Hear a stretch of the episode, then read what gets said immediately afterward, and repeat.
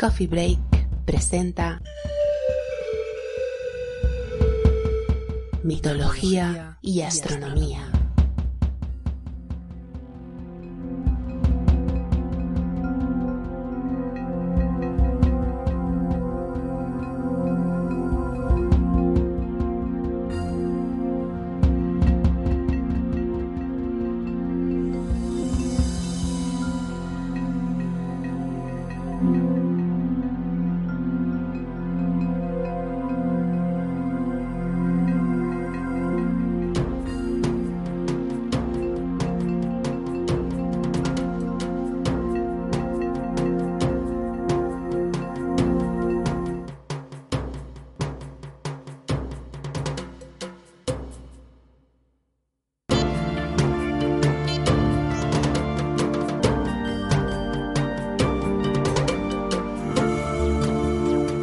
Astronomía es la ciencia más apegada a sus tradiciones. Recuerdo muy nítidamente esta frase que nos la dijo el primer día de clase el profesor de astrofísica en la facultad. Bueno, él había dicho asquerosamente apegada, pero da igual, queda mejor así. El caso es que astronomía y tradiciones antiguas van de la mano, y no es tan extraño si lo pensamos, porque posiblemente la astronomía y su ancestro, la astrología, sea la ciencia más antigua de la humanidad es posible que la observación del cielo estuviera asociada con el desarrollo de la inteligencia humana. Nuestro cerebro está dotado de una gran capacidad para reconocer patrones, identificar eventos y situaciones que se repiten y extrapolar esos patrones a otras situaciones similares. De esta forma podemos intentar adelantarnos a lo que va a ocurrir, lo que obviamente es una gran ventaja evolutiva. La ciencia surge del intento de comprender los patrones básicos del mundo, de identificar sus reglas y poder así predecir el futuro. Nuestros antepasados podían ver patrones muy claros en el cielo, más que en ningún otro sitio. Tenemos el más básico, el ciclo eterno e infinito del día y de la noche, pero hay muchos otros, cada vez más complejos, que se van repitiendo. Hay estrellas que aparecen en verano, desaparecen en invierno y vuelven luego a reaparecer en el verano siguiente. Observando el cielo podían aprender a predecir cuándo llegarían las estaciones, cuándo es la época de las lluvias, cuándo es buen momento para sembrar o para cosechar. De alguna forma las estrellas les anunciaban lo que iba a ocurrir y permitían predecir el futuro, al menos en las cosas importantes como eran la llegada de las lluvias, eh, del calor del verano o del frío del invierno.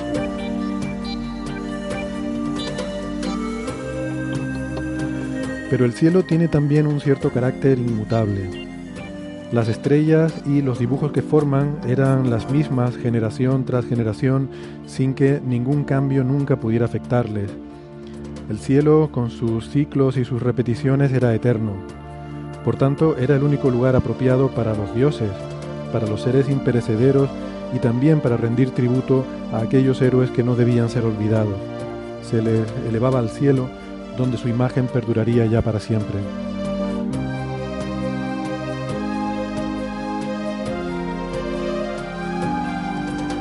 El cielo y las estrellas están íntimamente ligados a los orígenes de la ciencia. Están en la semilla del desarrollo intelectual de las civilizaciones humanas, pero también es la cuna de sus religiones y sus leyendas. En esta esquizofrenia entre lo astronómico y lo mitológico nos vamos a mover hoy. Echaremos la vista atrás y trataremos de ver el cielo como lo veían nuestros antepasados.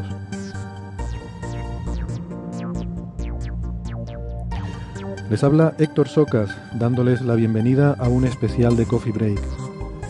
Mitología y astronomía.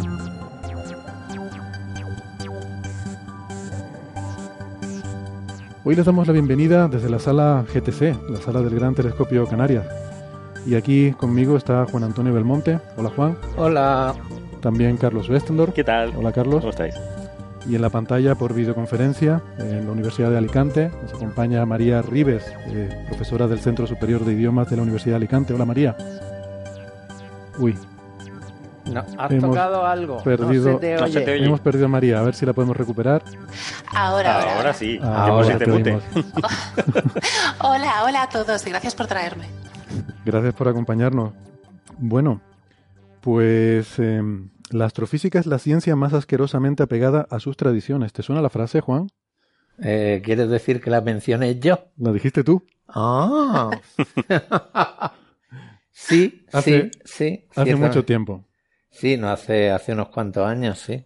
No voy a decir cuántos. No, no, déjalo, déjalo. Eso no le interesa a nadie.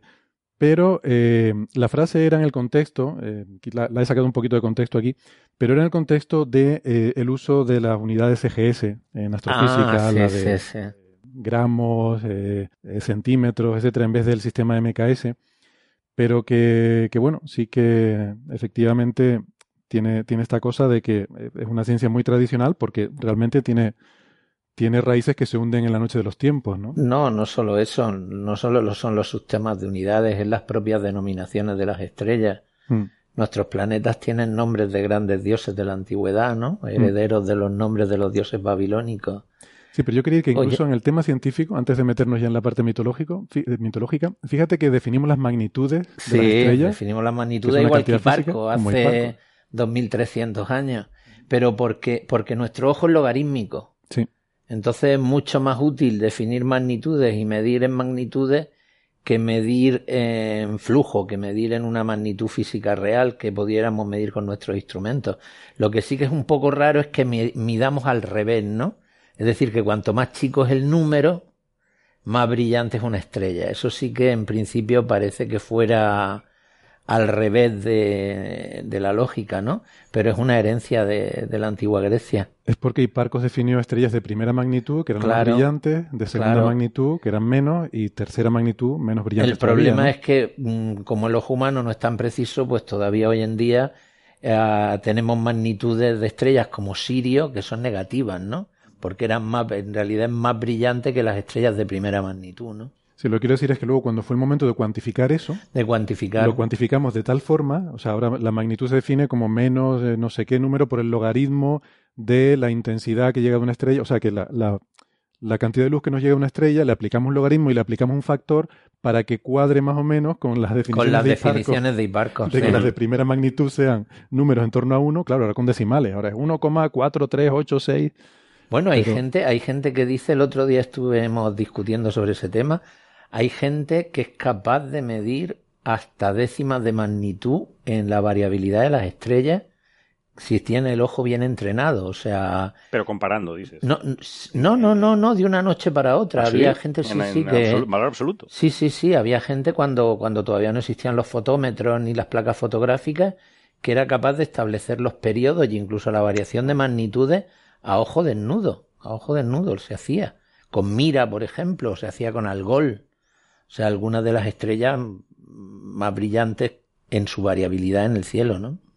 Bueno, eh, pues de todas formas, quizás antes de meternos con to- todos estos eh, temas de la- las relaciones de, de la astronomía, incluso la astronomía moderna, pero también la tradicional con los- la mitología y las leyendas de las civilizaciones, eh, quizás aprovechando que tenemos aquí tanto a Juan como, como a María, podemos hablar de esta noticia del sarcófago, ¿no? De, de Alejandría, Ah. que creo que tú la estuviste siguiendo, ¿verdad, Sí, Carlos? sí, sí. Bueno, hay un- sarcófago que se encontró en una calle, en una casa, ¿no? En los cimientos de una casa. Ah, porque para construir en, en Egipto hay que hacer una, una prospección arqueológica, lógicamente, por, por lo que te puedes encontrar. Sí. Y se encontraron un sarcófago enorme de 27 toneladas, creo que era, de, de granito negro. Y tenía y un busto bastante deformado de una figura que no se sabe quién era.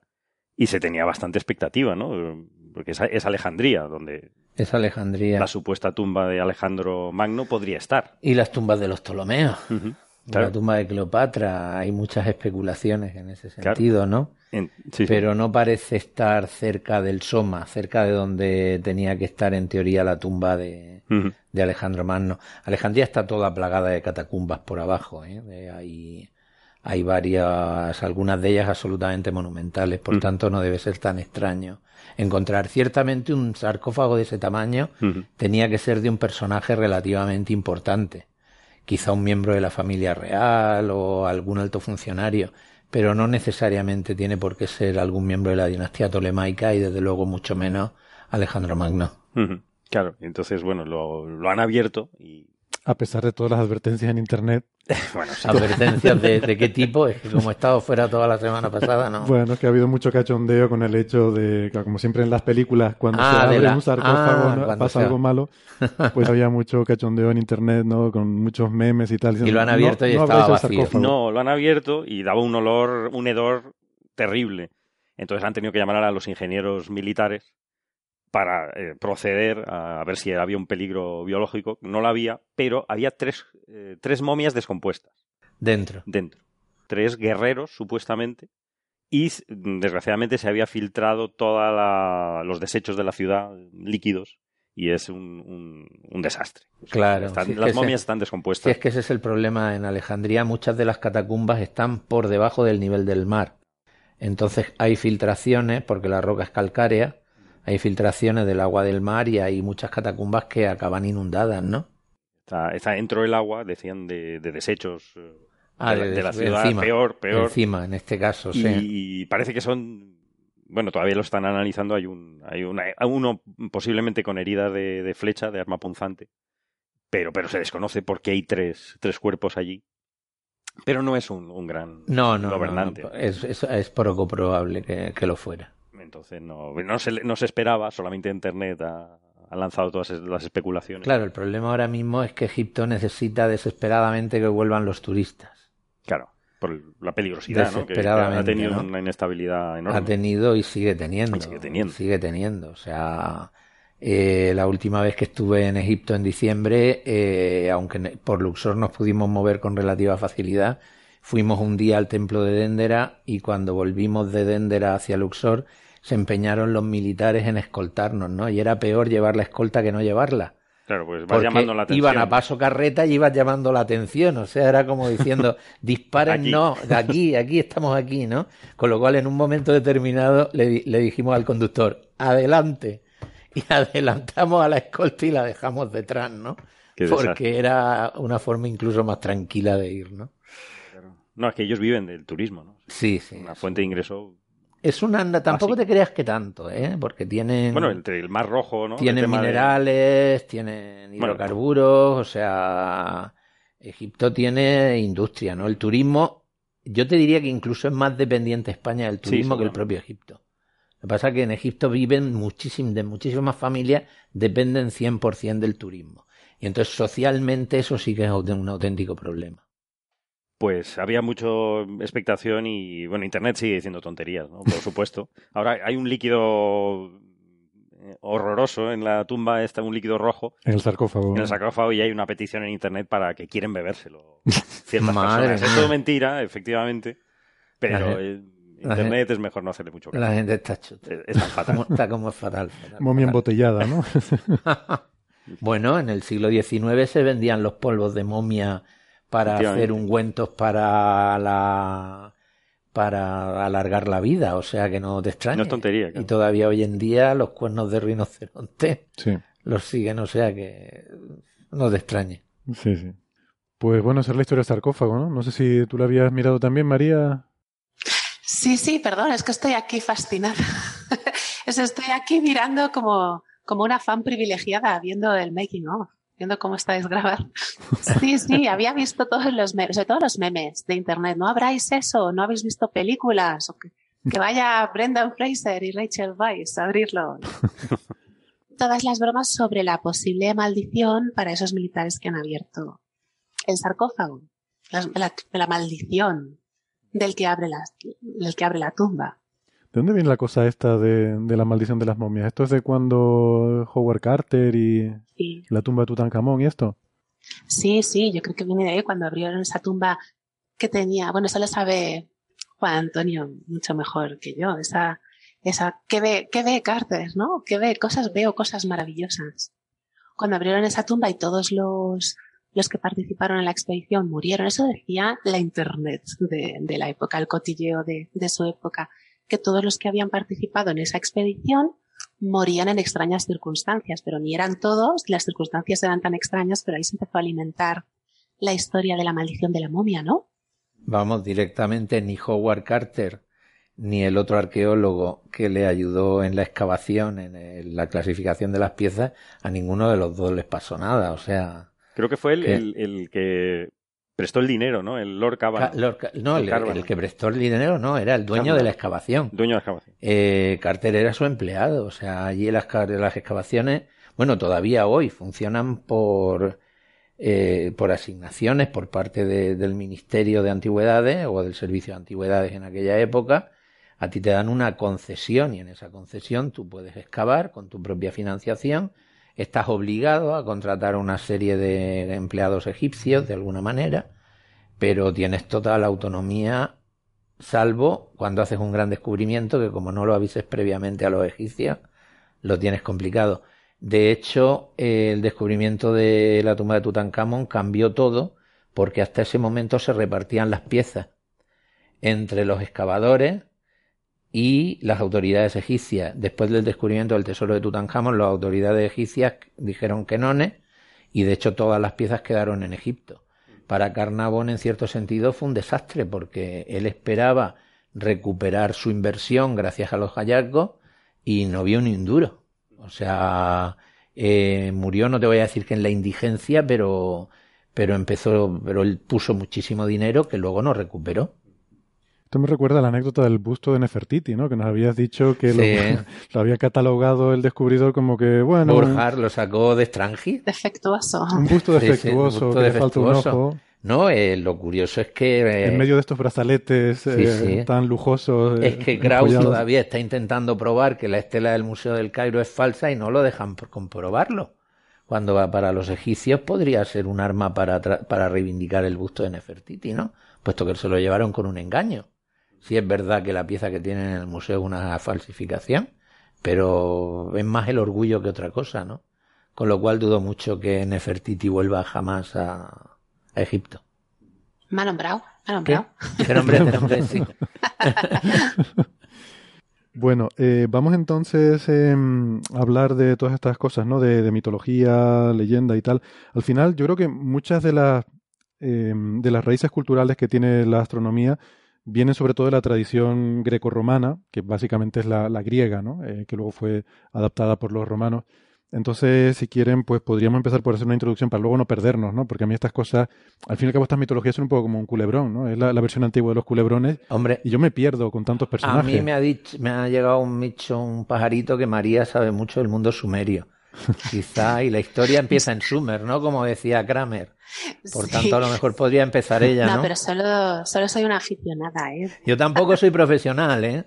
A mí los egiptólogos me miran por el rabillo del ojo, ¿eh? No te olvides de que yo soy astrónomo y me ha costado mucho, mucho trabajo abrirme campo en el mundo egiptológico, ¿no? Me imagino. Eh, es relativamente complicado.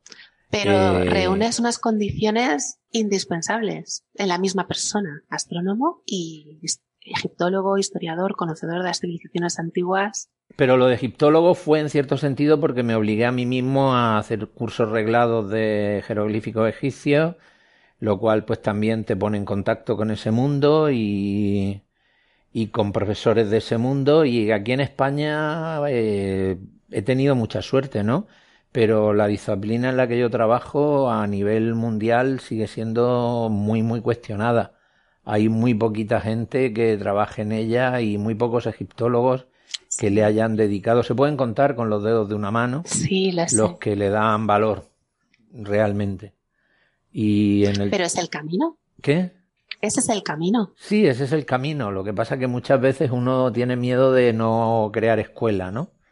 Porque puede ocurrir, ya ocurrió a finales del 19, Sir Norman Lockyer trabajó mucho en los temas de arqueastronomía en Egipto, el descubridor del helio, ¿no? Y el fundador de la revista Nature. Y sin embargo, sus ideas cayeron en saco roto durante casi 100 años, ¿no? Sí. Y eso podría perfectamente volver a ocurrir.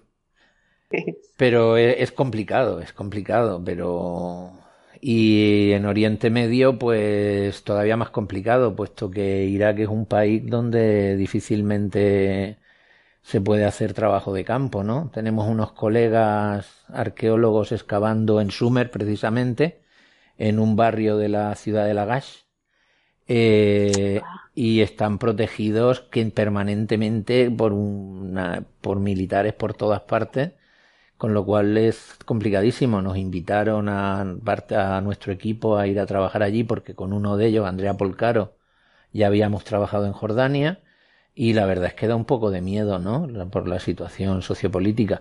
Pero allí es donde está la cumbre. Tú antes comentabas que el origen es griego, pero es que los griegos copiaron las constelaciones de otro pueblo anterior, ¿no? Ahí está. Sí, sí, claro, todo, efectivamente, todo tiene una historia previa siempre, sí, ¿no? Sí, sí.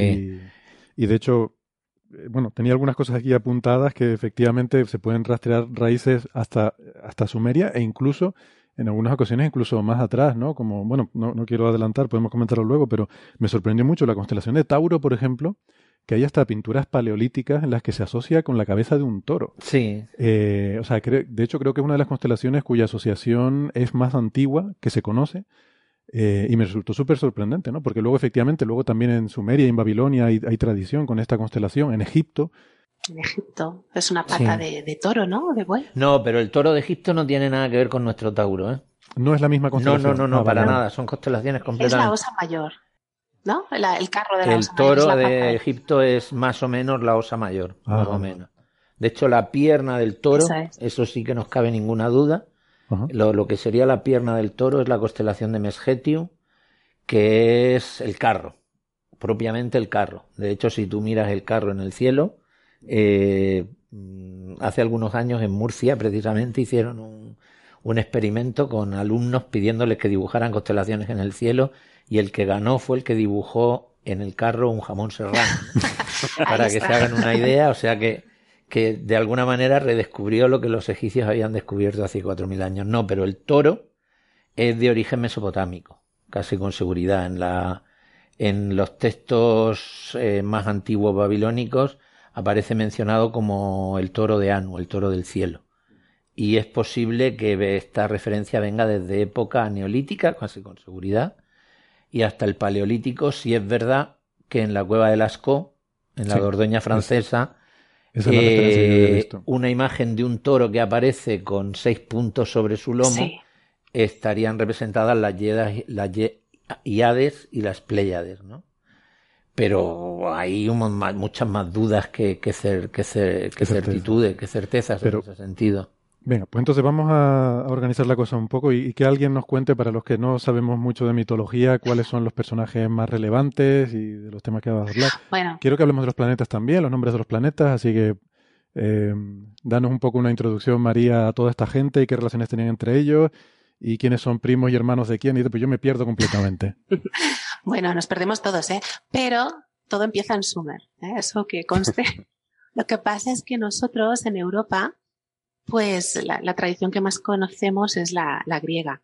Yo conozco más la mitología griega porque doy clases de, de arte, pero doy clases de lengua española a través del arte. Se llama enseñar una lengua a través de contenidos.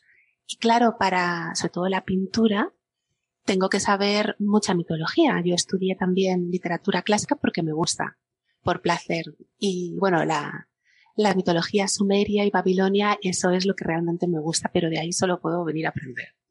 Pero de nuestra, nuestra historia occidental, al principio, al principio solo existía el caos. Eso dice la, la cosmogonía mítica griega. Solo existía el caos que, Y eso no ha cambiado mucho hasta nuestros días, pero bueno. Pues esto que estoy citando es de la teogonía de Hesíodo, que es más o menos del, yo creo que si no me equivoco, es siglo VIII, siglo VII antes de Cristo. Claro. Pero Hesíodo no describe el caos, no dice qué es.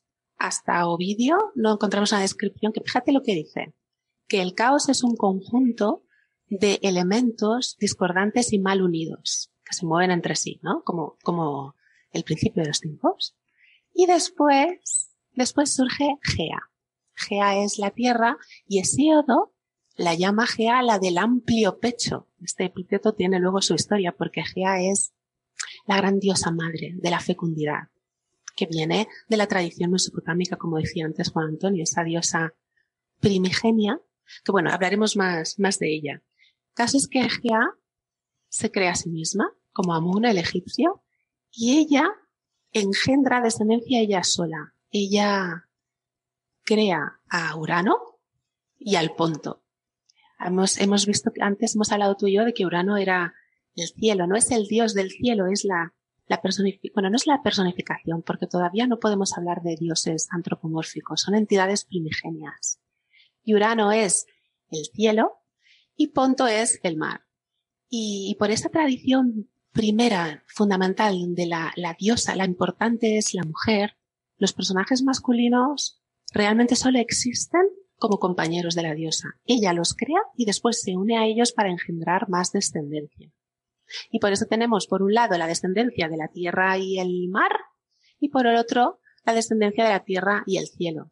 Pero esta tierra, esta tierra egea, es Gaia, los griegos distinguían entre la, tierra como que surgió del, caos, de la tierra que pisamos, que es Ton. No sé si habéis oído muchos personajes mitológicos que se llaman tónicos, con cea al principio, que tienen serpientes en lugar de pies, que son los hijos de la tierra.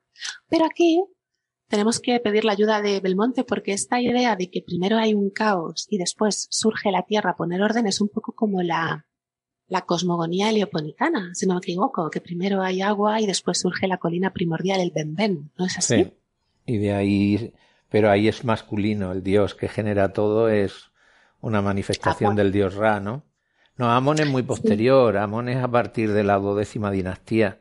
Amón es un dios oscuro del Egipto medio que en un momento determinado los faraones de la duodécima dinastía favorecen y acaba solarizándose como Ra y entonces se crea toda una teogonía asociada a Amón Ra, pero que es una mala copia, digamos, de la teogonía original, la de Heliópolis, ¿no? Del dios del sol. Pero también hay mujeres importantes por ahí, ¿no? Está Hatur, la hija del sol, la, está Nut, la diosa del cielo. Sí. Que también de alguna manera mm, de, se casa con, con, con la tierra, ¿no? Y, y, de ahí genera los grandes dioses de Egipto, ¿no? Hay toda una mitología asociada también a ese respecto, ¿no? Y el problema de la mitología egipcia es que mientras que los griegos se molestaron en tratar de unificarla, toda su mitología, de hecho ahí tienes a Hesiodo, ¿no? que unifica, y luego otros autores posteriores, en Egipto cada ciudad tenía su propia teogonía y su propia mitología en la cual el dios principal de la ciudad era el que había hecho todo.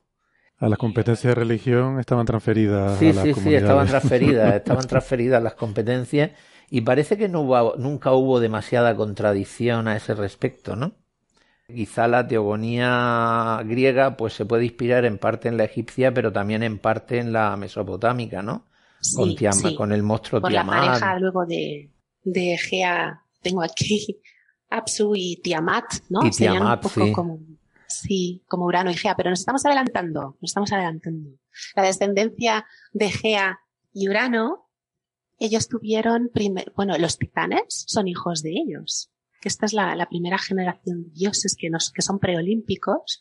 Tengo aquí apuntado los hecatonquiros y aquí, mirad que lo pronuncia así en llano, hecatonquiros, no hecatonquires como se dice a veces. Ya sabéis por qué, por la ley de la penúltima tal. Los cíclopes... Yo, todavía no sé muy bien cuál es, solo sé que cuando me dices que tal cosa se pronuncia de tal forma es por la ley de la antepenúltima. Pues bueno, pues vale. Bueno, Gea y, Gea y Urano tuvieron una descendencia muy importante. Los, los titanes, los, los resaltos son, son muy importantes porque todos conocéis a Crono. Crono, Crono griego es el que se ha identificado con el Saturno romano. Crono, no Cronos, ¿vale? Porque Crono es el nombre de, de esta entidad que, que es de origen incierto, pero por etimología popular los griegos lo asimilaron a Cronos, y eso lo hacemos nosotros también, al, al tiempo. Por eso a veces lo oís como crono y otras como cronos. Pero yo, siguiendo mi profesora de, de latín de la universidad, lo llamo siempre crono.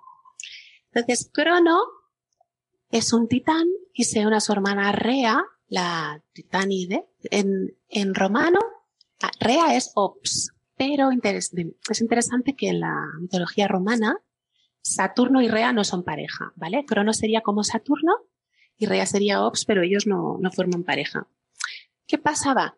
Esto entra ya en el mito de la sucesión, que, a mí me gusta contarlo desde el punto de vista de eh, la pérdida de poder de la diosa madre hacia la figura masculina importante. Urano enterraba a sus hijos en el tártaro.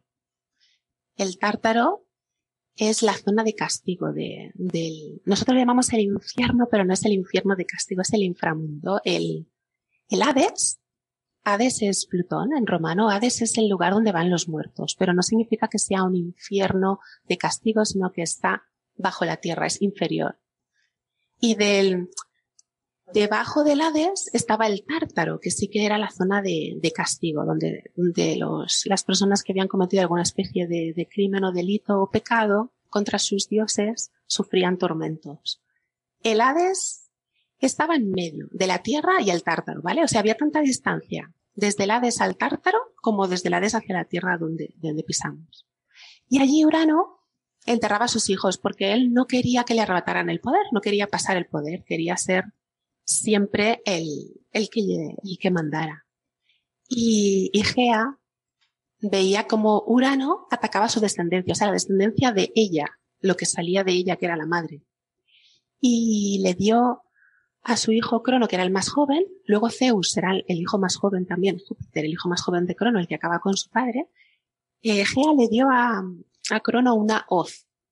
Las pocas representaciones artísticas que tenemos de, de Crono siempre lleva la hoz en la mano. Y con esa hoz, ¿qué hizo para matar a su padre? ¿Qué hizo? Le cortó algo. ¿Qué le cortó? Lo emasculó. La cabeza. No, lo, lo emas, emasculó. Ah, Lo- Exacto. Le cortó los genitales y de esas gotas de sangre, ahí también van a nacer gente muy importante. De esas gotas de sangre que cayeron de la emasculación, unas cayeron en el agua y otras cayeron en la tierra. Las que cayeron en el agua nació una, una diosa fantástica. ¿Quién? ¿Quién nació del agua en una concha de la espuma? no tengo ni idea. Afrodita, muchachos. Afrodita. Ah, pues Afrodita. Vale. Y Y de la Tierra verás. nació Mazinger.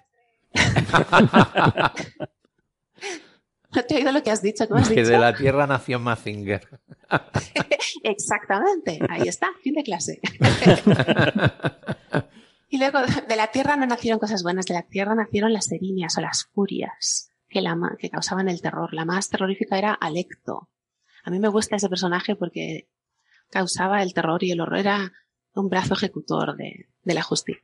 Bueno, Crono toma el, el, el poder, toma el lugar de su padre Urano, pero Crono o Cronos todos sabemos también lo que hacía. Crono tenía hijos con Rea, pero Rea, yo he de confesar que Rea y Gea se me confunden y en, la literatura clásica se asimilan a veces porque Rea es antiquísima, es una diosa antiquísima. También es ese mito de la primera diosa madre eh, primordial, la fuerza de la naturaleza, la fuerza de la fertilidad y se me junta un poco con, con Gea.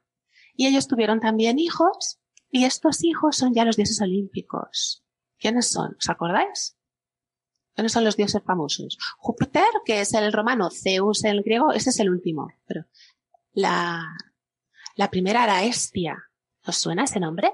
¿A que no? Porque nadie la conoce. A Belmonte sí, porque es... Vesta, la Ah, diosa. Vesta. La diosa del hogar. La Ah, diosa vale, del vale. hogar. Ahora es Pero un Hestia, la pobre, perdió un poco su lugar. Ahí luego entró Dioniso y le quitó un poquito el sitio, pero bueno. Nacieron los, los dioses que nosotros conocemos. Esta, Poseidón, Hades, Demeter, Hera. ¿Y, ¿Y qué hacía Crono con sus hijos? Se los comía. Que lo hemos visto en un cuadro de Goya. ¿A que sí? Se, los comía, ¿no? Exactamente. Se los comía.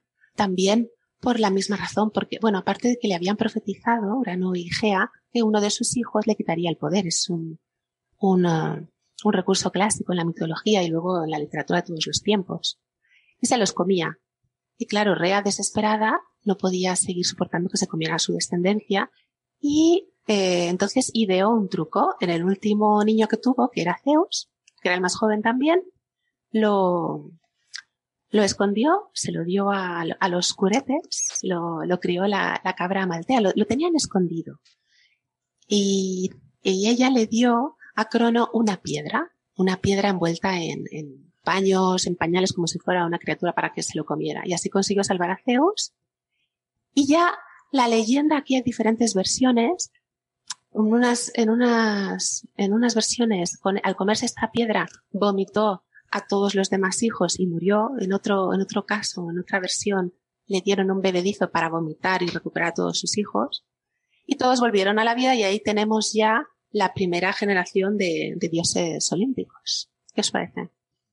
Muy enrevesado todo, muy, enrevesado. Es, bastante enrevesado, sí, sí, sí.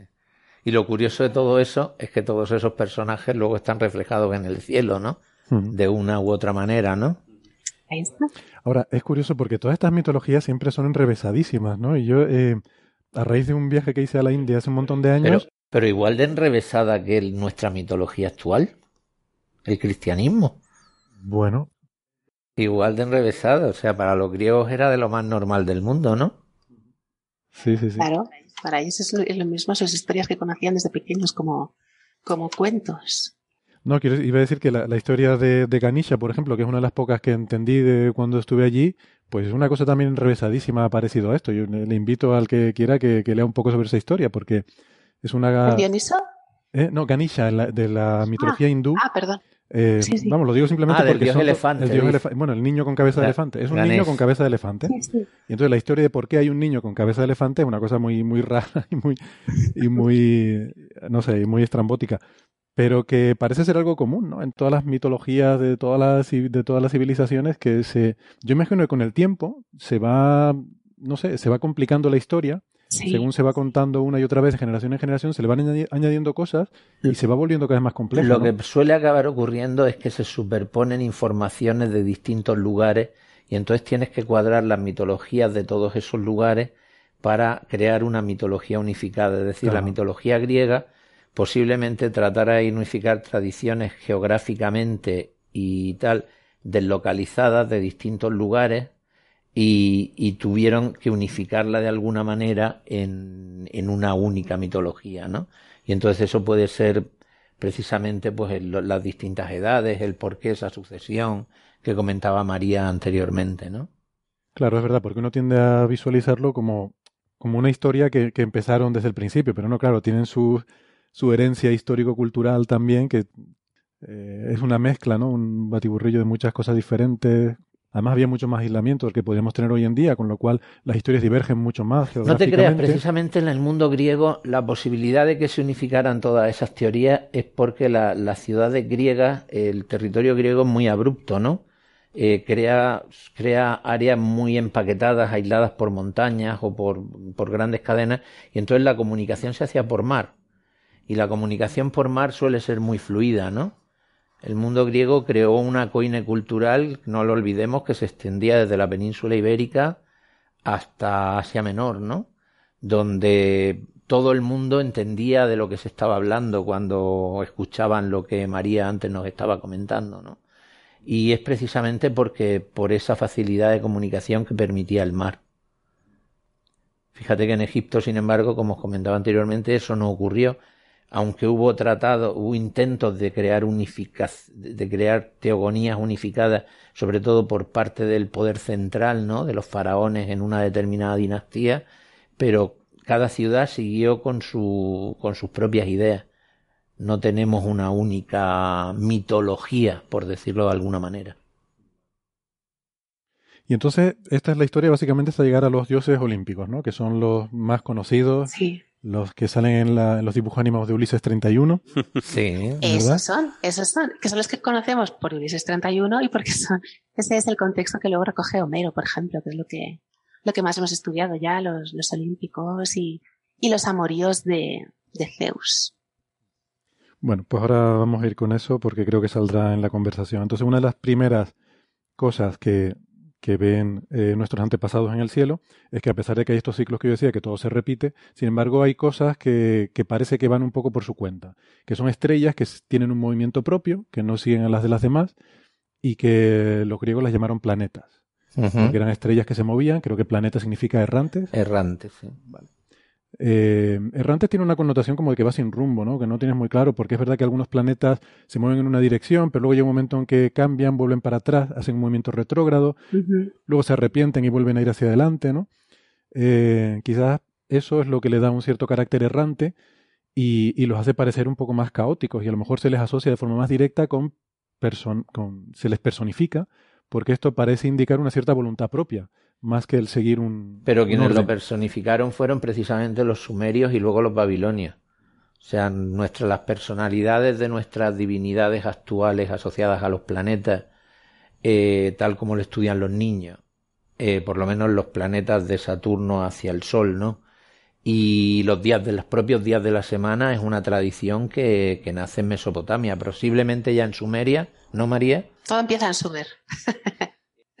eh, porque Istar es Venus sí. y es Inanna, la Inanna sumeria, ¿no? Es una que es la, la, personificación del planeta Venus, que todavía nosotros hoy en día es curioso porque la Istar mesopotámica tenía dos facetas, ¿no? Una faceta de diosa del amor como estrella de la tarde y una faceta de diosa guerrera como estrella de la mañana. Curiosamente en la Venus, en la Afrodita griega y luego en la Venus romana, esas dos vertientes se ha perdido. No sabemos muy bien en qué momento se pierde, porque el mundo hitita la preserva. O sea, el, el primer gran estado de origen indoeuropeo, que es el mundo hitita en Anatolia, tienen una gran diosa, Sausga, la diosa del planeta Venus, que es prácticamente una copia literal de la, de la Istar mesopotámica. Y posiblemente a través de ahí llegue, llegue la tradición, ¿no? Y Pero la Venus romana sí que es una diosa. La Venus amor, romana es no una es... copia de la Afrodita griega. Posiblemente en origen, en la Roma arcaica habría una diosa Venus, pero cuando llega la influencia griega a partir sobre todo del tiempo tardío de la República y cuando se crean toda la mitología unificada romana, se la asocia claramente a Afrodita y asume las características de Afrodita. Así es. Y el día y el viernes acaba llamándose día de Venus porque ya en el mundo oriental, en el mundo griego o helenístico dominado por Roma, ya se le dominaba ese día el día de Afrodita, ¿no? Es Eso, una tradición. eso es muy interesante porque eso es un poco lo que pasa también con Marte, con Marte y Ares. Bueno, vamos, a empezar por orden. Venga, entonces vamos a hablar de nombres de los planetas y vamos, vamos a ordenar esto un poco. Venga, ¿qué vamos? ¿De dentro a afuera, por ejemplo? No, no. No solo me, no De solo- dentro a fuera sí, porque si vas de fuera adentro no tiene tanta lógica. No tiene de mucha lógica, ¿no? No. Eh, pues venga, aquí no- nos cuentas, María, por qué los planetas se llaman como se llaman. Bueno, en realidad los, los planetas en época griega, ¿eh? en la, la mitología griega, eran las estrellas de estos dioses. Es decir, el dios que personificaba el planeta, mm, el nombre estaba en genitivo. Eso es lo que quiero decir. O sea, Marte era de Marte, era la estrella de Marte, la estrella de Venus, porque eran como propiedad suya, ¿no? era la personificación de ellos. Ah, esto no lo sabía, o sea, no era, no era, ellos no querían que esa estrella fuera el No, dios no, no, propiamente no, eran dicho. sus No. estrellas. Era su estrella. De hecho, tenían sus propios nombres. O sea, Venus se llamaba Fósforos como estrella de la mañana y Hésperos como estrella de la tarde. Y, la estre- y era la estrella ¿Y de sabían Venus. que era, sabían que era el mismo objeto o pensaban que era un objeto diferente? Porque igual... Los babilonios sí lo sabían. Y una vez los griegos entran en contacto con los babilonios, lo aprenden. Claro, porque no lo había pensado nunca, pero es un concepto astronómico ya sofisticado, el darte cuenta de que la estrella de la mañana es, es el mismo objeto astronómico que la estrella de la tarde. Bueno, de hecho, en los agricultores canarios no lo saben. Ajá. Ah. En los trabajos, sí, en los trabajos de campo que hemos hecho aquí en estudios etnoastronómicos, eh, por ejemplo, el Venus, o la estrella Venus, o la estrella del ganado, es Venus al poniente, que porta la lluvia, y no tiene nada que ver con la labradora, que es la estrella que sale por la mañana y que indica el momento en que hay que ir a labrar, cuando sale. Y en muchos campesinos no saben que es del mismo objeto celeste. O sea que eso ha ocurrido hasta antes de ayer. Ah, vale, eso es fascinante. Vale, entonces las estrellas de... em, Sí, es que yo hablaba de Marte por lo que ha comentado Juan de, de que existía una, Ven- una Venus antigua que fue asimilada. El dios, los romanos tenían un dios Marte anterior a, a la asimilación con Ares. Bueno, Ares ya de por sí no encajaba bien en el panteón griego. Son dioses eh, extranjeros y probablemente de Tracia. El caso es que había un Marte romano. perdona, ¿de dónde? Tracia. Tracia. Tracia. ¿Qué es Tracia? La actual Bulgaria, sur de Bulgaria y la parte europea de Turquía. Eso es Tracia, el, el antiguo No me reino puedo de- creer que esté aquí, de verdad, perdonad. No me puedo creer que esté aquí hablando con vosotros en directo. Gracias. Teniendo esta conversación. Estoy muy emocionada. Gracias por dejarme. Pero el, honor es todo nuestro, estamos aprendiendo muchísimo, vamos. Sí, yo- sí. Créanme, créanme. Venga, sigue, sigue, sigue con Ares, sigue con Ares. sí. Bueno, entonces, existía un dios Marte romano, pero fijaos que era, no era un dios de la guerra en origen, era un dios de las cosechas. Se, encuentra mencionado en el Tratado de Agricultura de Catón, que es la obra latina en prosa más antigua que conservamos, además la conservamos completa. Ahí se le invoca, se le ofrecen sacrificios para pedirle la fertilización del campo, para que proteja las cosechas de, del intemperie, de mal tiempo, y le, ofrecían estos sacrificios de animales. A ver si lo recuerdo, es sus ovis vitaurum, suove taurilia. Tengo que, que recordar las tres partes. Suove taurilia eran sus porcinos de cerdo, ovis bovinos y taurilia de pues, ternera, vaca, toro. Y le ofrecían el sacrificio de estos animales a Marte, le decían, Padre Marte, te ruego y te suplico, había una plegaria. ¿Pero a Marte o a Ares? A Marte. A Marte. Eso es en el Tratado de, de Agricultura de Catón, al Marte. O sea, eh, al Marte romano originario. Sí, exacto. Que después fue ese Marte, dios de las cosechas, el que se usó para asimilarlo a Ares como dios de la guerra, pero dios de la guerra caótico, dios de la sangre y la violencia, porque está Atenea, Atenea es la diosa de la batalla, de la estrategia, de la sabiduría. Pero Ares es violento. En la Eneida Zeus lo llama el más odioso de todos los dioses. Es sanguinario, es cruel. Entonces ese fue el, el, dios de la guerra al que luego se asimiló Marte, pero que en origen era simplemente un dios campesino. Esto es curioso, ¿no? O sea, entonces, a ver si lo he entendido. El, el dios este importado de Bulgaria eh, es el dios que los griegos traen al panteón. María se ríe, pero yo, me entiendo. Que los griegos traen al, al panteón griego eh, como Ares Co- Sí. eh, y es un y es un dios campesino. No, es un dios de la Ah, es guerra. un dios de la guerra, vale, vale. Y el Marte romano, que era un dios campesino de las cosechas y de la- del, ganado, y que el ganado, exacto. es al que ellos dicen, bueno, no tenemos eh, un dios así sanguinario violento, vamos a poner, vamos a poner este campesino.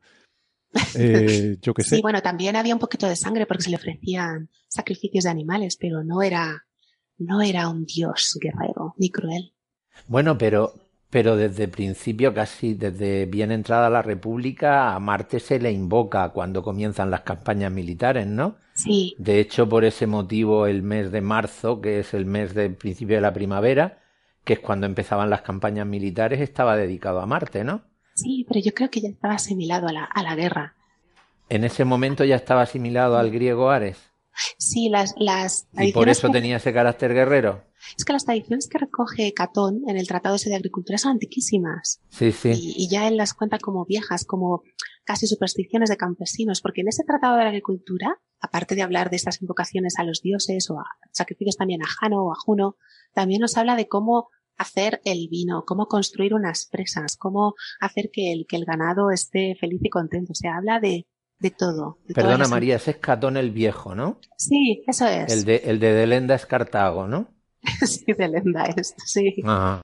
Y, y bueno, y es, es curioso que, hace, que fuera un dios un poquito desconocido en un principio, que se asimila al dios de la guerra, sobre todo porque el dios de la guerra griego, ese Ares, ya de por sí era un dios un poco como metido con calzador en el panteón. Y en algunas tradiciones ese Ares es compañero de Eris. Eris es la diosa de la discordia, la de la manzana de la discordia la que, la que causó la guerra de Troya, porque no la invitaron a una boda. Esto es como los cuentos infantiles que luego, como ha dicho antes, la mitología se repite. La boda de Tetis y Peleo, pero Tetis la Nereida, ¿eh? no la Oceanía. En esa boda invitaron a todos los dioses y la gente de, de, de buen vivir, pero a Eris no la invitaron. Y ella se sintió ofendida como maléfica, es la bella durmiente, ¿no? Sí, sí. se sintió, sí, es que es un poquito la misma historia, se sintió ofendida y, y decidió vengarse, dijo, pues ahora veréis. Y ella cogió esa famosa manzana que se la dio a París. Ah, sí. El- hay un cuadro de Rubens, en, el juicio de París, no hay dos versiones. Yo uso una para clase y por eso me acuerdo bien de toda esta historia porque la tengo fresca. Se la cuento en clase a los chicos, les explico cómo distinguir a cada diosa por los atributos con los que, con los que se la representa. El caso es que ella cogió la manzana, la manzana, perdón, se la dio a París, le dijo, toma, le tienes que dar esta manzana a la diosa más bella. O sea, imaginad el problemón, ¿Qué número? ¿vale? Es como si ahora me dices a mí, ¿quién es de estos tres el más guapo? Buah, me muero. Ninguno. Así que esas tres diosas candidatas eran Hera, era, e, era, o sea, era griega, la Juno-romana, la mujer de Zeus, Atenea, que era la diosa de la, pero no de la guerra como, como Ares, sino la diosa de la estrategia, de la sabiduría, de, de la organización, la batalla planificada. Y Afrodita. Afrodita es la diosa del amor, es Venus. Y claro, le dio la manzana al muchacho y le dijo, a ver, tienes que decidir quién es la más bella. Y claro, las tres ahí delante de él, como el cuadro de, de Rubens, diciéndole a mí, a mí, yo, yo, ¿no? Que cada una quería ser elegida la más bella y cada una le prometió algo a cambio de ser elegida, a cambio de recibir esa manzana. Era, como era la, ¿sabes qué digo? Era, era, era la diosa suprema, ella le prometió, se la elegía a ella, le prometió el poder, el poder y ser un líder. Atenea le prometió ganar todas las batallas y Afrodita, ¿qué le prometería a Afrodita? ¿Qué tenía Afrodita para darle? le podría poner. El amor de Elena. Pues Exacto, en realidad creo que le dijo el amor de la mujer más bella o el amor de la mujer que tú elijas. Y claro, Paris dijo, esta. y ahí le pidió eh, a Elena y ahí empezó toda la historia, que Héctor, tú estabas ahí. claro. El hermano mayor. No tengo nada que ver. Pero me he ido un poco, esto es como YouTube, ¿eh? que un dios te lleva a otro, un vídeo te lleva a otro y él se casó con aquel, perdón, me he ido un poco, mucho rollo. No, yo recuerdo, eh, leí la Iliada, pero muy, muy jovencito, y recuerdo que me llamaba la atención esa familiaridad entre dioses inmortales, la forma en la que continuamente hablaban unos con otros y otros con unos, ¿no? Que eh, es, como muy sorprendente porque luego, yo qué sé, por ejemplo, en nuestras tradiciones no, no existe esa, o sea, el, el, mundo de los dioses es un mundo totalmente desconectado del mundo de los mortales, ¿Ah, ¿Sí? Pero, ¿sí? ¿Dónde? No, Tú puedes hablar, vamos a ver, tú estás todo, tú lo, cada vez que rezas el Padre Nuestro, ¿a con quién estás hablando? O cuando eras niño y hacías lo del Jesucito de mi vida, eres niño como yo. Pero es como unidireccional la, la, comunicación, ¿no? O sea, no, hay historias de que los dioses y los, y los mortales interactúen de forma tan directa como para... ¿Cómo, qué, interacción, ¿Qué interacción más grande quieres que el propio Dios hizo hombre y bajó a la tierra? Ya, pero eso fue hace mucho tiempo, ¿no? Pero esto es una historia que la diosa le, da una manzana a alguien, ¿no? Y ya, que habla con ellos, que, los utilizan un poco como instrumentos o juguetes, ¿verdad? Sí, exactamente. O sea, daba la impresión de que la, batalla de Troya era una guerra entre los propios dioses eh, a través de sus eh, avatares en la tierra, ¿no? Como, no, recuerdo exactamente, ¿no? Pero cómo protegían, eh, pues, Apolo a Aquiles y el otro a Claro, claro. Cada uno tenía su bando, sí. Es que no recuerdo, no recuerdo. Apolo era el dios de Troya, Apolo era el protector de los troyanos. Vale, pues Apolo protegía, sí, protegía a Héctor y a Aquiles lo protegía, no sé, Zeus, claro. no sé, no recuerdo exactamente, ¿no? Pero tenían ahí sus no sé, era como que como ellos no podían luchar entre ellos porque eran dioses y quedaba como mal, pues entonces luchaban a través de sus avatares en la tierra, que eran los mortales. ¿no? Buena explicación, sí. Te, lo vuelvo, te lo vuelvo a decir, y la lucha entre el Islam y el cristianismo, entre Occidente y el Islam, que es sin una diosa, una lucha entre dioses. En realidad es una lucha por el poder y por el control económico, que eso fue lo que fue la guerra de Troya. Troya controlaba las rutas comerciales del Helosponto, ¿no?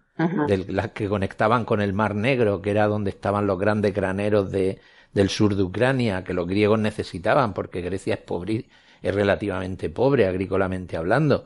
Entonces, Troya controlaba los pasos y tenían que arrasarla porque si no los, los griegos no se podían expandir. O sea, fue una guerra por motivos económicos, pero todo queda mucho más bonito si lo adornas, por supuesto, igual que las cruzadas. las cruzadas fue una guerra económica, pero mucho más interesante si tú lo adornas con el Dios lo quiere, ¿no? Ya, ya, ya, ya. Hombre, siempre me había parecido un poco raro que se movilizara la mayor flota del mundo por una cuestión de celos entre... de hecho, después de la destrucción de Troya, la expansión griega fue imparable tanto en el Mar Negro hacia, hacia Oriente como hacia la Magna Grecia en Occidente, ¿no? Coincide más o menos la caída de Troya con después de una pequeña época oscura con la gran expansión griega. O sea, que el culebrón y la historia de amor, desamor y celos era solamente una excusa de lo que me estás diciendo. Por supuesto, totalmente. mucho más general. Totalmente. Qué disgusto, qué disgusto me acabo de llevar. Bueno, pues que con este disgusto yo necesito hacer una pausa para recomponerme un poco porque estoy emocionado. Eh, estoy disfrutando esta conversación. Yo no sé los amigos oyentes, pero yo me lo estoy pasando en grande. Eh, necesitamos hacer una pausita. Vamos a aprovechar para despedirnos de los amigos que nos escuchan por la radio. Si quieren seguirnos escuchando, lo pueden hacer en internet porque vamos a seguir un ratito más de conversación y a ver si me entero de dónde vienen los nombres de los planetas y de las constelaciones que vemos en el firmamento pero eso lo haremos a la vuelta de pausa, insisto, en la versión en Internet. Eh, si nos escuchan por la radio, pues nos despedimos hasta la semana que viene. Venga, hasta ahora. Hasta ahora. Adiós.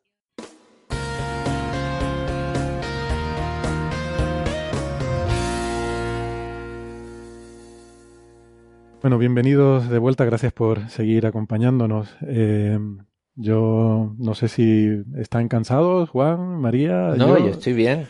Yo seguiría, Estoy muy emocionada, estoy muy emocionada y sigo sin creerme que estoy aquí, aunque sea en pantalla. Lo que pasa, ella, ella igual tiene ya hambre porque, porque en la península es una hora más. No sé si. Sí. No, pero es por estar con vosotros, sobre todo contigo. Úchale.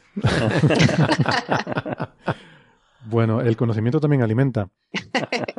Em, ¿Qué les parece entonces si, si, intentamos relacionar ahora que hemos hecho esta introducción eh, global no solo a la mitología greco-romana, sino también hemos estado hablando de eh, mitología egipcia, de un poco de Sumeria y Babilonia, y cómo esto llega hasta nuestros días, eh, esta tradición astronómica?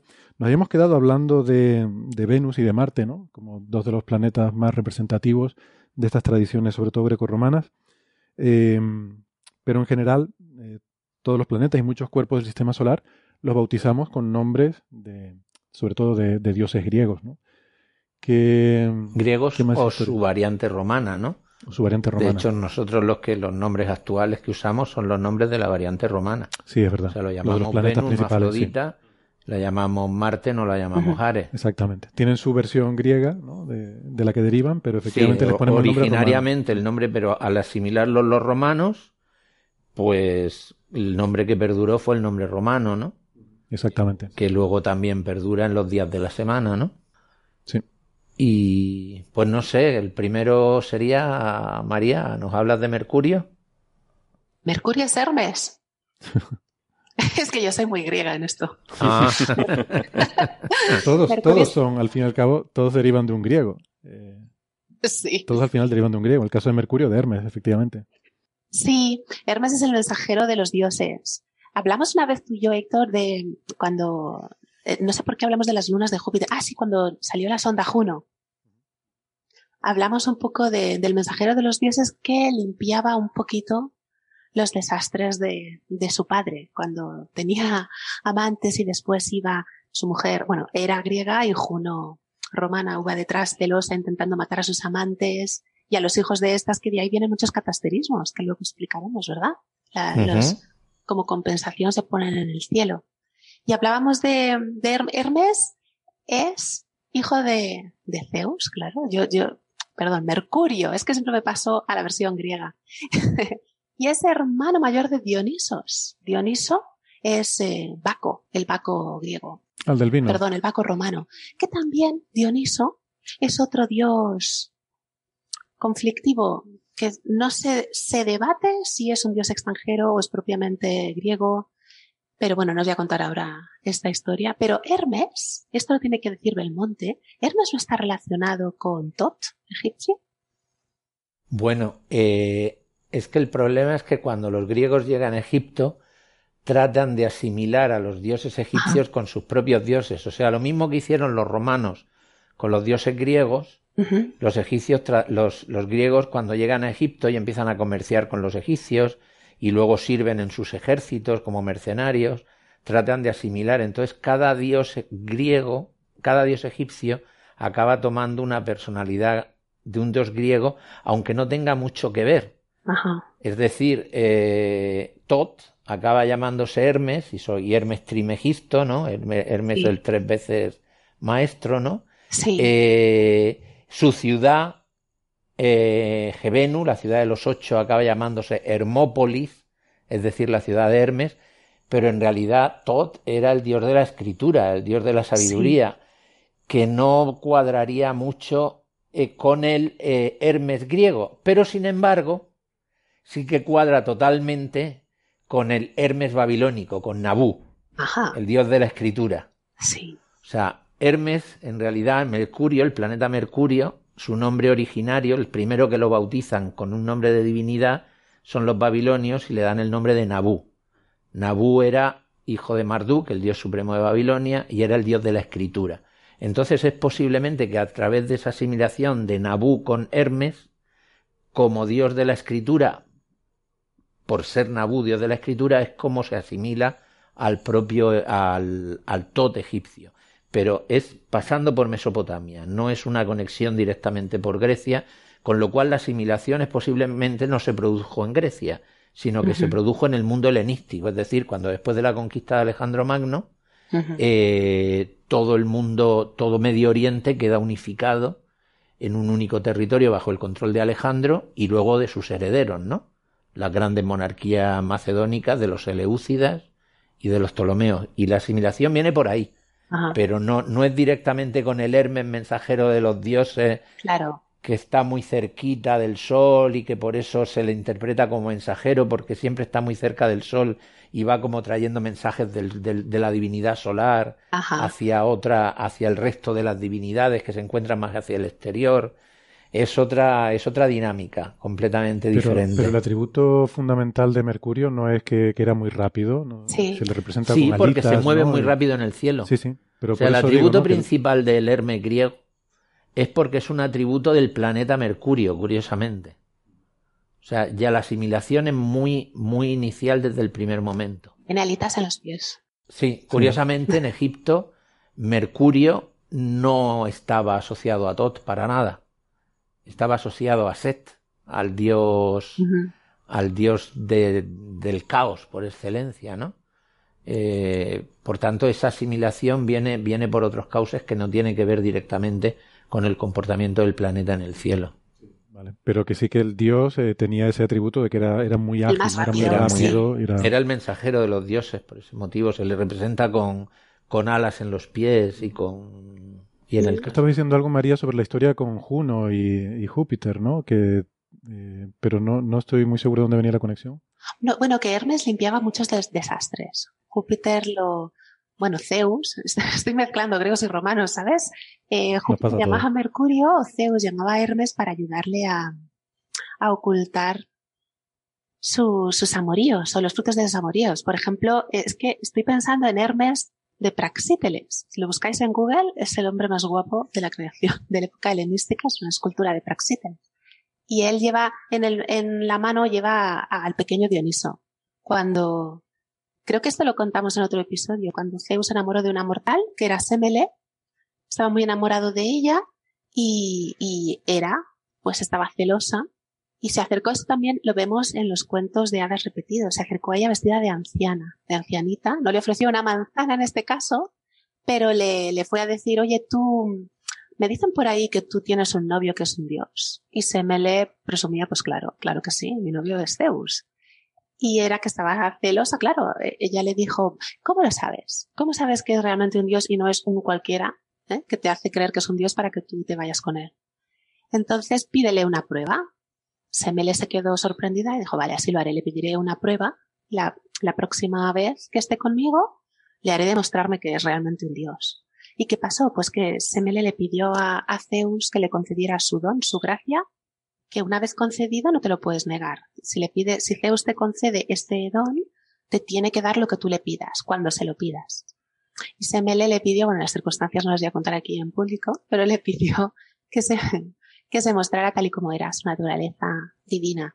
Y claro, Zeus no quería, no quería hacerlo porque la mataría. Un mortal no puede ver al dios del trueno, del fuego, un rayo que fue lo que, lo que pasó, se transformó en su verdadera naturaleza, una columna de fuego y Semele murió abrasada.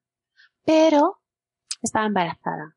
Estaba embarazada y Zeus cogió al niño y se lo metió en el muslo, si no me equivoco. Se lo metió en el muslo y ahí lo terminó de gestar. Y cuando nació ese niño era Dioniso. Y por eso en esa estatua famosa se lo da a Hermes, le dice, toma, coge a tu hermano, ¿eh? y llévatelo de aquí, que no lo vea tu madre, que la vamos a tener y por eso tenía esa fama, pero eso es la, tradición literaria ya más romántica. Hercurio es rápido y por eso va cerca del sol, ya está. Madre mía, pero qué cosa más enrevesada. Coge al feto de la mujer embarazada y se lo mete en el muslo y lo termina de gestar en su muslo, pero por favor. Aquí se lo Atenea nació de su cabeza. Atenea, Atenea, sí. Nació completamente armada, ¿verdad? Ya con su casco sí, y sí, sí. Totalmente. Bueno, Em, pues vale, Mercurio es el mensajero. Ya tenemos tres planetas, ¿no? Tenemos a Mercurio, tenemos a Venus y tenemos a Marte, ¿no? Júpiter es obvio, ¿no? Es el más grande. es el más brillante. No es tanto porque sea el más grande, el más grande lo sabemos hoy en día. Lo sabemos hoy en día, que es el más grande. Es verdad. Eh, obviamente ni los griegos ni los romanos sabían eso. Pero sí que era, es la estrella más brillante del cielo después de Venus y es la estrella más brillante que se puede ver a medianoche. Eso sí. dependerá de la época, ¿no? Porque Eh, claro, si... eh, quiero decir que Venus, por ejemplo, puede llegar a ser muy brillante en el cielo. Yo no sé si... Venus puede ser más brillante en el cielo que Júpiter, bastante más Sí, sí, brillante, sí. pero Venus jamás se ve a medianoche. Vale, Es decir, es la estrella más brillante que se puede observar a medianoche en el cielo. vale. Venus siempre está o a poniente o a levante, jamás claro. está en el cenit. Bueno, se puede ver en el cenit hoy en día, alguien que sepa dónde está puede mirar y verlo, ¿no? Pero en la antigüedad nunca, ese concepto nunca lo asimilaron.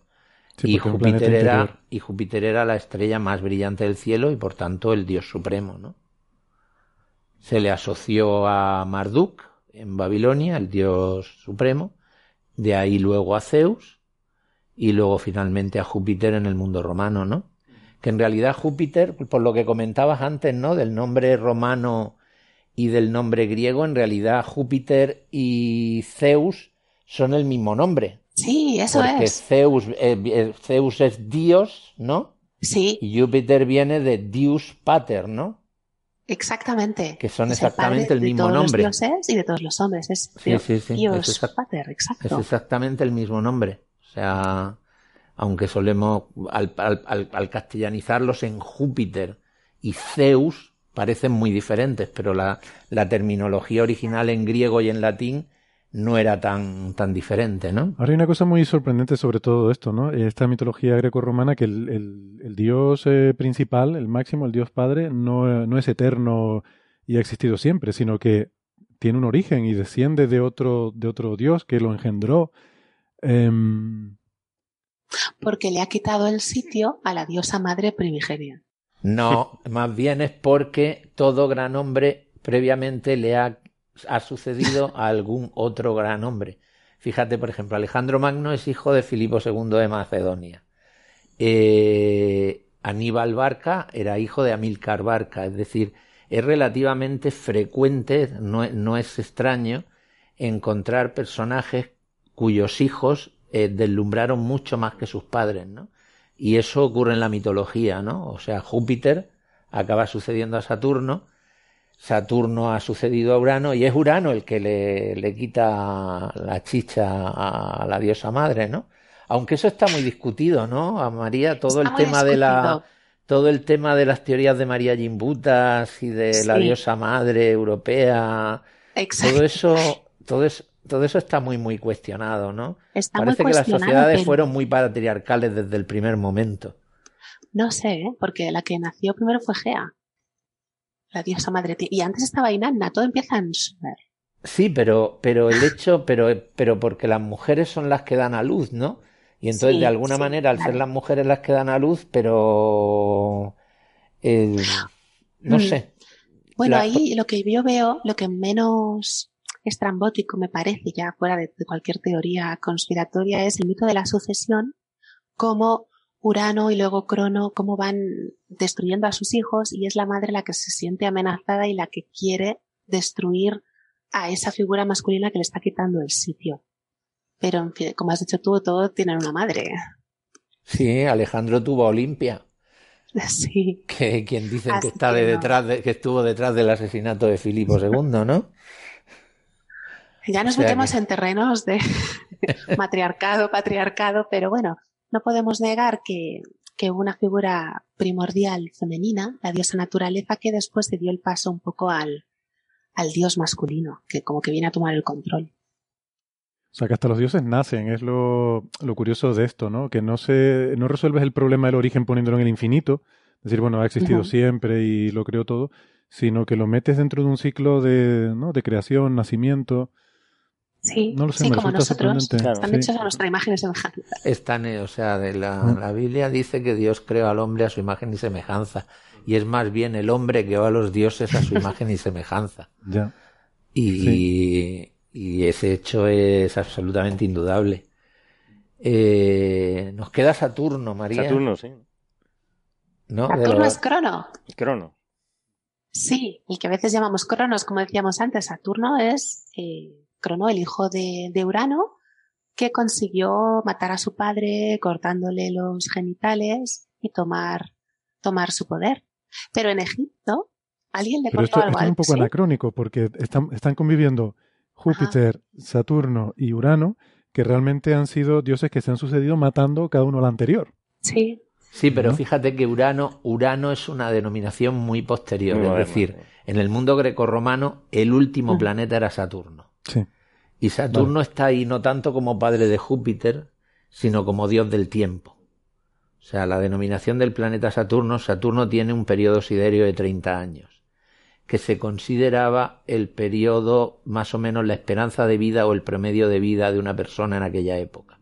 Entonces se suponía que a lo largo de tu vida Ah, vale. Saturno iba a contar todo un ciclo vital tuyo, ¿no? Entonces la denominación de, de- de Saturno como estrella de viene un poco por, por ese control del tiempo, ¿no? Ah, eso no lo sabía. O sea, Saturno simboliza un poco la vida humana. Sa- Saturno una- simboliza el, es, el, es el planeta más lejano eh, y es una denominación que, que se pierde en la noche de los tiempos. De hecho, por lo que comentaba antes Mariano, se confunde lo de estrella de Cronos con estrella de Crono. Es decir, Crono es el dios, Cronos es el tiempo. Es decir, es la estrella que marca los tiempos, la estrella que marca el tiempo de vida de una persona de alguna manera. Porque hoy en día nuestra esperanza de vida es de 84 años, ¿no? Pero eso es de antes de ayer. Antes los humanos, con nosotros ya seríamos abuelitos, la mayoría de, suponiendo que hubiéramos, Que hubiéramos seguido, que hubiéramos seguido viviendo, ¿no? En aquella época. Sí. Vale, vale, muy curioso, esto no lo sabía. Y claro, lo que sí hay que decir es que efectivamente lo- los planetas conocidos por los clásicos eran hasta Saturno. Luego ya los otros son posteriores, ya son Son modernos posteriores de la era del telescopio. y se les decidió bautizar con nombres de divinidades por continuar con la misma Con la misma tradición. con la misma tradición y cuando se descubrieron satélites o asteroides, pues también se siguió esa tradición. Es decir, los planetas, fíjate, que se fue, eh, como Saturno era el padre de, de Júpiter, pues entonces al siguiente se le llamó Urano, padre de Saturno. El siguiente, cuando se descubrió Neptuno, ya no había un padre de Urano. En buena lógica se le debía haber llamado Gea, ¿no? O Gaia, ¿no? Sí, son o mujeres. caos. Claro, o caos, sí, pero como, pero como ese nombre ya lo tenía la propia Tierra, pues entonces se buscó un hermanito de Júpiter, ¿no? Y cuando se descubrió el siguiente, que ya no es planeta el pobrecito, pues Pobre. se le bautizó con otro nombre de otro hermano de Júpiter, ¿no? Y la tradición ha seguido. Antes hablaba María de Dismonia, de, ¿no? El, cuando se descubrió el, el, el planeta más grande, el planeta enano más grande del sistema solar, es precisamente Eris y su satélite se llama Dismonia, ¿no? No, hablaste Ah, de. Eris, ¿no? La No, pero no lo he dicho Eris, yo. Sí, Eris. pero no lo he dicho yo. ¿Qué? Sí, Eris sí, pero lo otro no lo sabía No, yo. no, pues Eris y Dismonia, que son las dos personificaciones de, del caos y de tal, es el nombre que recibió el más grande de los planetas enanos cuando fue descubierto, ¿no? Que además era un planeta doble. Bueno, y lo que me dijiste también, María, sobre Plutón, que tiene la gracia de que Plutón, Hades, ¿no? Sí. Bueno, cuéntalo lo que me contabas. Bueno, Plutón, no, Hades es el que da nombre al, al inframundo. Hades, eh, repartiéndose los trabajos, Hades se tuvo que ir del Olimpo a vivir en el, en el inframundo. Y ya las- la literatura tardía, romántica, habla de que fue expulsado, como hablábamos tú y yo, de, de Lucifer, ¿no? El ángel caído expulsado a los infiernos. No es exactamente así, pero Hades vive en el inframundo. Y como está solo y aburrido, tiene que raptar a una muchacha que es Perséfone. Y ahí viene el mito de, de las cosechas, la agricultura. Y O sea que también es, es un poco, en la literatura romántica se le hace expulsar. Tú te vas a vivir al inframundo y tienes que, pero es un príncipe, es el rey del inframundo. O sea, no va a sufrir, va a reinar ahí. ya. Pero quiero decir que es un poco eh, expulsado eh, al inframundo, igual que Plutón ha sido expulsado de, de la Sí. categoría de planeta. Sí, Por es la, la- por la ironía, ¿no? Never forget, Pluto. No, no ha sido expulsado, vamos a ver, tenemos que ser cautos. La Ha sido la enviado como rey, o sea, es La- el rey la- de, de una categoría nueva de planetas enanos, de los cuales Plutón es el rey. La No, IAU dice eso. no, pero no es el más grande, porque Eris No, es más grande que. Plutón. Sí, o sea claro, que- pero es el primero. Es el primero que se descubrió, sí. O sea, es el primero, tiene un puesto honorífico dentro de una nueva categoría que, bueno, como, como Plutón Hades fue enviado Bueno, no. a reinar a un inframundo, ¿no? A Bueno, mundo también está. Ceres, ¿no? Como planeta enano. Y Ceres se descubrió antes que, que Ah, Plutón. bueno, vale, vale. Ceres se Entonces, descu- bueno, vale. Sería entre los transneptunianos enanos. Sería entre los, entre los transneptunianos, o sea, sí. De hecho, lo que yo no entiendo es por qué crearon la, plane- la categoría de planetas enanos y no lo dejaron y no lo llamaron plutonoides, igual que asteroides. Ujú. Y Ceres es el más grande de los asteroides, pues se podía haber creado una nueva categoría, pero yo creo que fue por, por, por presión de los norteamericanos, ¿no? Que de alguna manera no querían que Plutón cayera de ese, porque era el único planeta que habían descubierto ellos. Claro. Claro. Sí, sí. Y ahí entraba el orgullo nacional, ¿no? Bueno, y luego todos los otros planetas enanos eh, que se han ido descubriendo se han nombrado ya con diferentes deidades. Ya no salimos de las mitologías estas eh, eh, grecorromanas, de las mitologías, digamos, que nosotros, o nuestra cultura tiene raíces eh, para entrar en otras mitologías como dioses hawaianos, Sí. por ejemplo. Ujú. Como Makemake, ¿no? Y todo eso. Sí, esos son hawaianos, ¿no? Son, son nombres hawaianos eh, dependiendo de quién los haya descubierto, ¿no? Así que, nada, se está convirtiendo en un, sitio bastante curioso ese... Bueno, y está ocurriendo también ahora con la denominación de los planetas extrasolares, ¿no? Hace poco la IAU hizo un concurso para denominar planetas extrasolares y una de las candidaturas que defendió el planetario de Pamplona en nombre de España, porque en realidad el planetario coordinaba, pero lo apoyaba la Sociedad Española de Astronomía, eh, conseguimos que la estrella Muarae y su cohorte de planetas acabara denominándose la estrella Cervantes y todos los planetas que orbitan alrededor de ellos con nombres de nuestra mitología, entre comillas, ¿no? Hispánica. Que es de la mitología literaria, en este caso del Quijote, ¿no? Y se llaman Quijote, Dulcinea, Rocinante y Sancho. Y si en el futuro se descubren nuevos planetas en el, en ese sistema estelar, pues tenemos, podemos seguir sacando nombres del Quijote para ir nombrando a esos futuros planetas. De alguna manera seguimos haciendo lo mismo que, que se ha hecho siempre, ¿no? Cada cual en su trata de hacerlo según su, su forma de entender y de ver el mundo, ¿no? Sí, una forma de asignar la cultura ahí. Y quizás ya para acabar el repaso del sistema solar, me queda, eh, no, no me resisto a hablar de las lunas de Júpiter, ¿verdad, María? Que tienen historias curiosas también. Sí, siempre hemos hablado de, la- de los amantes, los, porque está Ganimedes. En llana, ¿eh, Héctor? Sí, en llana. Por la ley de la, la ley de la penúltima. Exacto. Ganimedes era un, un muchacho. ¿Ganimedes es la luna más grande de Júpiter? Eso no lo sé. ¿Es la más No, grande? es Calixto. Ah, Calisto. Pobrecita Calisto. También su historia, qué triste. Calisto es, es la osa. Calixto es la... ¿La osa es Calixto o es Io? Es la, es Calisto, es la osa Calisto, y su sí. hijo, Arcas, el, epónimo de la Arcadia, es el boyero, si no me equivoco. Ajá. O no, Calisto son, era... ¿Sí? o no son uno la osa mayor y el otro la osa menor. No, la osa menor no sé quién es, eso lo confieso. Pero Arcas, pon- ponlo en Google, Carlos. Voy.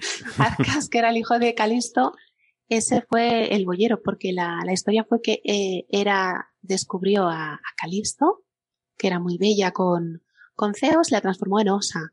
Y ella corría, corría por el bosque, huía de, de Artemisa, de Diana, que, lo que la quería cazar. Y apiadándose, ya no sé si fue Zeus o la misma era, No, la fue Zeus, fue Zeus. Fue Zeus la, que- la que la No, era, no hubiera tenido mucha compasión. la había dejado morir.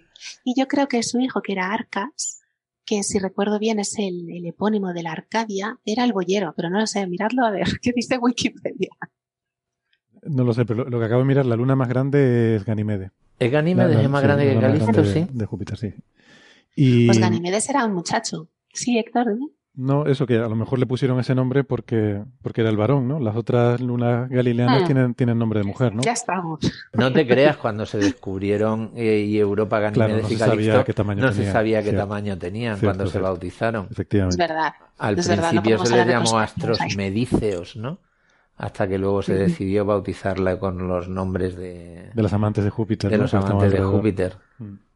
Pero es interesante porque ahora con la visita de la sonda Juno eh, Mm. de, de NASA, pues eh, se presta mucho juego, porque claro, parece que va Juno a ver qué está pasando ahí con A ver Júpiter ¿Qué está haciendo el...? y sus amantes ahí alrededor. Sí, es ¿no? verdad, no había caído yo Eh, ahí. Y es muy gracioso porque, bueno, lo que pone en la página de la misión es que le pusieron ese nombre porque al parecer eh, Juno era capaz de ver a través de... Júpiter se envolvía en nubes Eso es. para, para esconderse.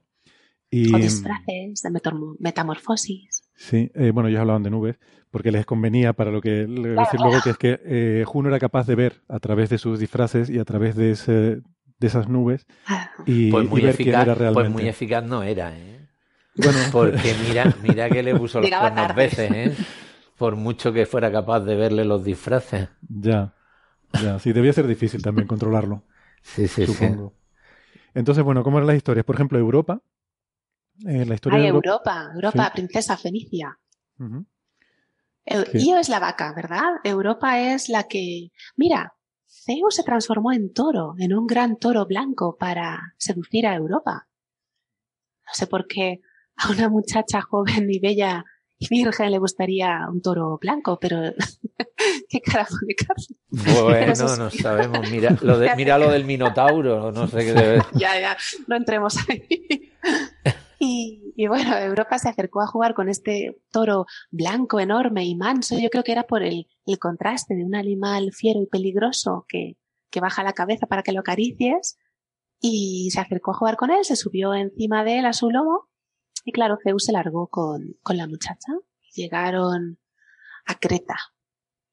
¿No es así? Sí, ¿eh? No sé si me acuerdo bien. Porque la historia del Minotauro está relacionada con esto. Bueno, no es que directamente. eh, ella luego fue madre de Minos, ¿puede ser? Esto lo tengo un poco confuso, Héctor. Otro día que no tengas a nadie ¿eh? a quien llamar, vengo y te lo cuento. Vale. Porque, pero, eh, sin embargo, el Minotauro es hijo de Pasífae, pero ella no era descendiente, era Minos el descendiente de esta estirpe. O sea, fue como una especie Bueno, de, de karma, ¿no? Bueno, eh, pero no importa mucho. La cuestión es que, en fin, Zeus estaba tonteando con Europa Y La ¿cómo raptó. era el asunto cuando la raptó, no? Y la convertía en vaca cuando venía Juno, ¿o cómo? Esa era Io. Ah, vale, entonces he liado las dos historias, perdona. Con el toro y la vaca me he liado. pero, pero yo también las lío, ¿eh? Las liamos todos. Se nos juntan un poco Io y Europa. Vale, Además, vale, pues empieza entonces igual. seguimos, Io, seguimos con Eu- Europa entonces, para no mezclarlo, porque si no vamos a liarlo, vale. Europa es la del toro. Europa es la del toro, aquí no hay toro, yo creo, Juan Antonio, el toro este blanco de Zeus, cuando terminó su función, creo que es el que envió al cielo como Tauro. ¿Es así? Es que no lo tengo claro. Pues ahora que lo dices no lo sé, porque el toro del cielo, pero como, como comentaría más anteriormente, procede de la mitología babilónica. Sí, es que yo, lo- eso Es lo- el, es- el toro, el toro es el toro de Inanna, de hecho, es un toro asociado a la, a la mitología de Istar. Eso yo lo miré eh, porque efectivamente el, el Tauro, como, como decía al principio, está asociado a todas estas grandes culturas, lo tienen. Ujú. Que en la mitología griega, efectivamente, identificaban a Tauro como a Zeus en la forma del gran toro blanco que Ah, había ido a seducir a, a Europa. Ah, pues es, algo sí, me sí, sonaba sí, a mí de eso, sí, pero Sí. no, no estaba muy Entonces, para segura. los griegos, Tauro era Zeus en la forma en la que había ido a, a abducir a Europa. a Europa. En la babilónica, efectivamente, eh, es el toro que había enviado Ishtar o, o Inanna para matar a Gilgamesh. Porque yo no sé por qué mm, estaba, lo tenía entre ceja y ceja por. Pues porque no quiso yacer con ella, pero esa Porque no quiso me yacer gusta. con ella, estar sí. en mi mal lugar. Sí, sí, Vale. efectivamente. Y entonces, bueno, se había enfadado y mandó al toro a, a matarlo, ¿no? Mm. Pero bueno, aparece, Tauro aparece en, eh, incluso en los egipcios, como habíamos hablado antes, aunque quizás era otro. Es otra constelación diferente, vale. completamente diferente. Vale, vale. Incluso los druidas eh, hacían su festival táurico, eh, o taurino, no sé cómo, qué, qué tipo de festival sería. Lo, lo tenían cuando el sol estaba pasando por la constelación de Tauro, con lo cual se piensa que debían Oh. tener también alguna, alguna Ah. simbología para ellos, o sea que también veían un toro en esa constelación. Eh, Interesante. Sí, Así y, no llega, y la tradición llega hasta nuestros días. O sea, las corridas de toros es una, una herencia mediterránea muy antigua asociada al culto al toro en sus diversas facetas, ¿no? Pero estaría asociado con esta Sí. constelación. Eso es lo que, o sea, lo que me sorprendió es que tuviera tanta, cuando no es tan obvia, o sea, no, no es una forma tan obvia como puede ser otra. No sé, Orión, por ejemplo, me parece que es una forma mucho más obvia que cualquiera, ahí más o menos ve una persona, más o menos. Mm, Pero yo en Tauro no veo un toro. Más o menos si te dicen que es una persona, pero si no te dicen que es una persona, tampoco ves una Tauro, persona. decir, es que, es que Tauro a mí no me parece un toro, ni me parece... Hombre, Tauro tiene la cabeza con los cuernos que es muy, es muy Ah. llamativa. Pero los cuernos son dos estrellas, eso en cualquier sitio ves dos No, estrellas. no, las y- llades, las llades tienen una forma de V clarísima. Bueno, no En sé. el cielo, sí, Puede sí, ser. sí, tienen... O sea, lo que, lo que es muy difícil es ver un toro completo como los paleoastrónomos quieren ver en la cueva de Lascaux, eso es tremendamente complicado. Pero igual de difícil es ver un toro en la zona de la Osa Mayor y los egipcios lo veían, o sea, imaginación. Eh, para Idolia en el cielo hay a espuertas, ¿no? No, eso, está, eso está claro, pero quiero decir que el hecho de que diferentes culturas vieran lo mismo me da a entender que es que es una que la forma es como más obvia, ¿no? O sea, o sea, a mí la constelación del carro me parece un carro, no me parece una osa para nada, pero un carro, Ah. bueno, una pata de cerdo, bueno, me parece una pata de cerdo, vale. Lo entiendo que O una cacerola, que es como Sí, la llaman los americanos. cacerola, El sí, Un arado, como lo llaman los... también. De hecho, Orión en el campesinado canario es un arado, porque la, Oh. la- el, la- el cinturón y la daga de Orión tienen la forma de un arado. Y los Ah, Sí, del manual. Sí, sí, sí, los campesinos ven un arado, o sea, en el campesinado canario tú tienes primero a las cabrillas que van delante, que son las Pléyades, luego detrás va el arado, que es el cinturón de Orión, y luego finalmente va el gañán o la gañanera, es decir, el que dirige el arado, que es Sirio. Y esas son Wow. los tres grupos de constelaciones que se usaban en el agro canario para controlar, el, para controlar los tiempos de la, de la labranza y de la siembra eh, en otoño. Es decir, cada cultura quiere ver lo que necesita ver en el cielo, ¿no? Y identifica esos grupos de constelaciones según sus intereses. Y, y el toro, pues posiblemente tenía un significado especial en Mesopotamia y por eso quisieron verlo. De hecho, hay eh, eh, en Gobekli Tepe, que es el yacimiento arqueológico de que se descubrió en Turquía hace 20 años, eh, más o menos, y que la gente se ha quedado absolutamente sorprendido porque son construcciones megalíticas de grandes templos con forma oval, con grandes pilares en forma de T, eh, de una estructura absolutamente maravillosa. Eh, este Gobekli Tepe es de hace 11.000 años. O sea, estamos hablando de antes del Neolítico. Quien lo construyó era una sociedad de cazadores recolectores. Y los pilares están decorados y en esa decoración aparecen curiosamente representaciones de animales posiblemente totémicos que muchos de ellos aparecen luego en las constelaciones del zodiaco de Mesopotamia y por tanto en las griegas y por tanto en las nuestras, ¿no? Y hay algunas asociaciones de alguna orientación de alguno de los edificios que parecen indicar que efectivamente así sea, ¿no? Hay un gran edificio de forma rectangular, posiblemente el primer edificio orientado a los puntos cardinales por el hombre, que tiene un altar con, una gran, con un gran pilar en forma de T, con un león pintado, que marca la dirección justo donde salía la constelación de Leo en el, en el equinoccio de la primavera, en, en la época de construcción del monumento, lo cual podría ser un indicativo de, de que tiene alguna lógica. Es decir, que es posible que desde que el hombre es hombre haya plasmado su- sus deseos en el cielo y hoy en día lo seguimos haciendo. No, no hemos cambiado demasiado, ¿no? Sí, sí, sí. No, eso, en fin, insisto que no me sorprende eso, sino la homogeneidad entre diferentes culturas separadas en el tiempo y en el espacio, ¿no? Pero que efectivamente también están relacionadas por un hilo conductor. O sea, Por un hilo no es como si conductor. estamos hablando de... Sería más sorprendente que los hawaianos hubieran visto un toro en Tauro, ¿no? o lo los sé. incas, o los... Claro. chinos. Eso igual sería más Sí, sí. sorprendente, De hecho, ¿no? fíjate, por ejemplo, hay una lo típico, ¿no? Que uno opina, hay un, sabemos que hay una constelación Xolotl en el mundo maya y azteca que significa escorpión. Pues hemos tendido a identificarla con la constelación del escorpión. ¿Por qué? Porque nosotros tenemos un escorpión. Y no es la misma, ¿no? No lo sabemos, no hay ninguna prueba de que sea así. Claro. O sea, Es que uno eso es lo, es- es lo que yo digo, no me sorprende que otra gente vea toros en el cielo, pero Claro, que es que cuando- el es- mismo es lo que me Es sorprende. que cuando se encontraron los primeros diagramas celestes del antiguo Egipto y se vio que había un toro en esos diagramas, sobre todo además porque era confuso, porque algunos de los primeros diagramas, como el zodiaco de Dendera, tienen a Tauro, porque hay una mezcla de constelaciones egipcias con constelaciones grecorromanas. Y, y, y en esa, y curiosamente, en el zodiaco de Dendera, la constelación egipcia del toro, Mesgetio, está representada solo por su pata. no está el toro completo. Entonces, cuando se descubrió por primera vez en algunas de las tumbas un toro completo en el cielo, se tendió a pensar que era la constelación de, Tauro nuestra, hasta que de pronto, leyendo los jeroglíficos, se dieron cuenta de que no, de que los nombres que escribían era de esa otra constelación egipcia del toro que se encontraba en el cielo del norte y que no tenía nada que ver con la otra. Es decir, uno tiende a querer identificarlo, pero, pero no siempre es lo mismo, ¿no? Ya te digo, los patrones, uno quiere reconocer los mismos patrones que uno identifica.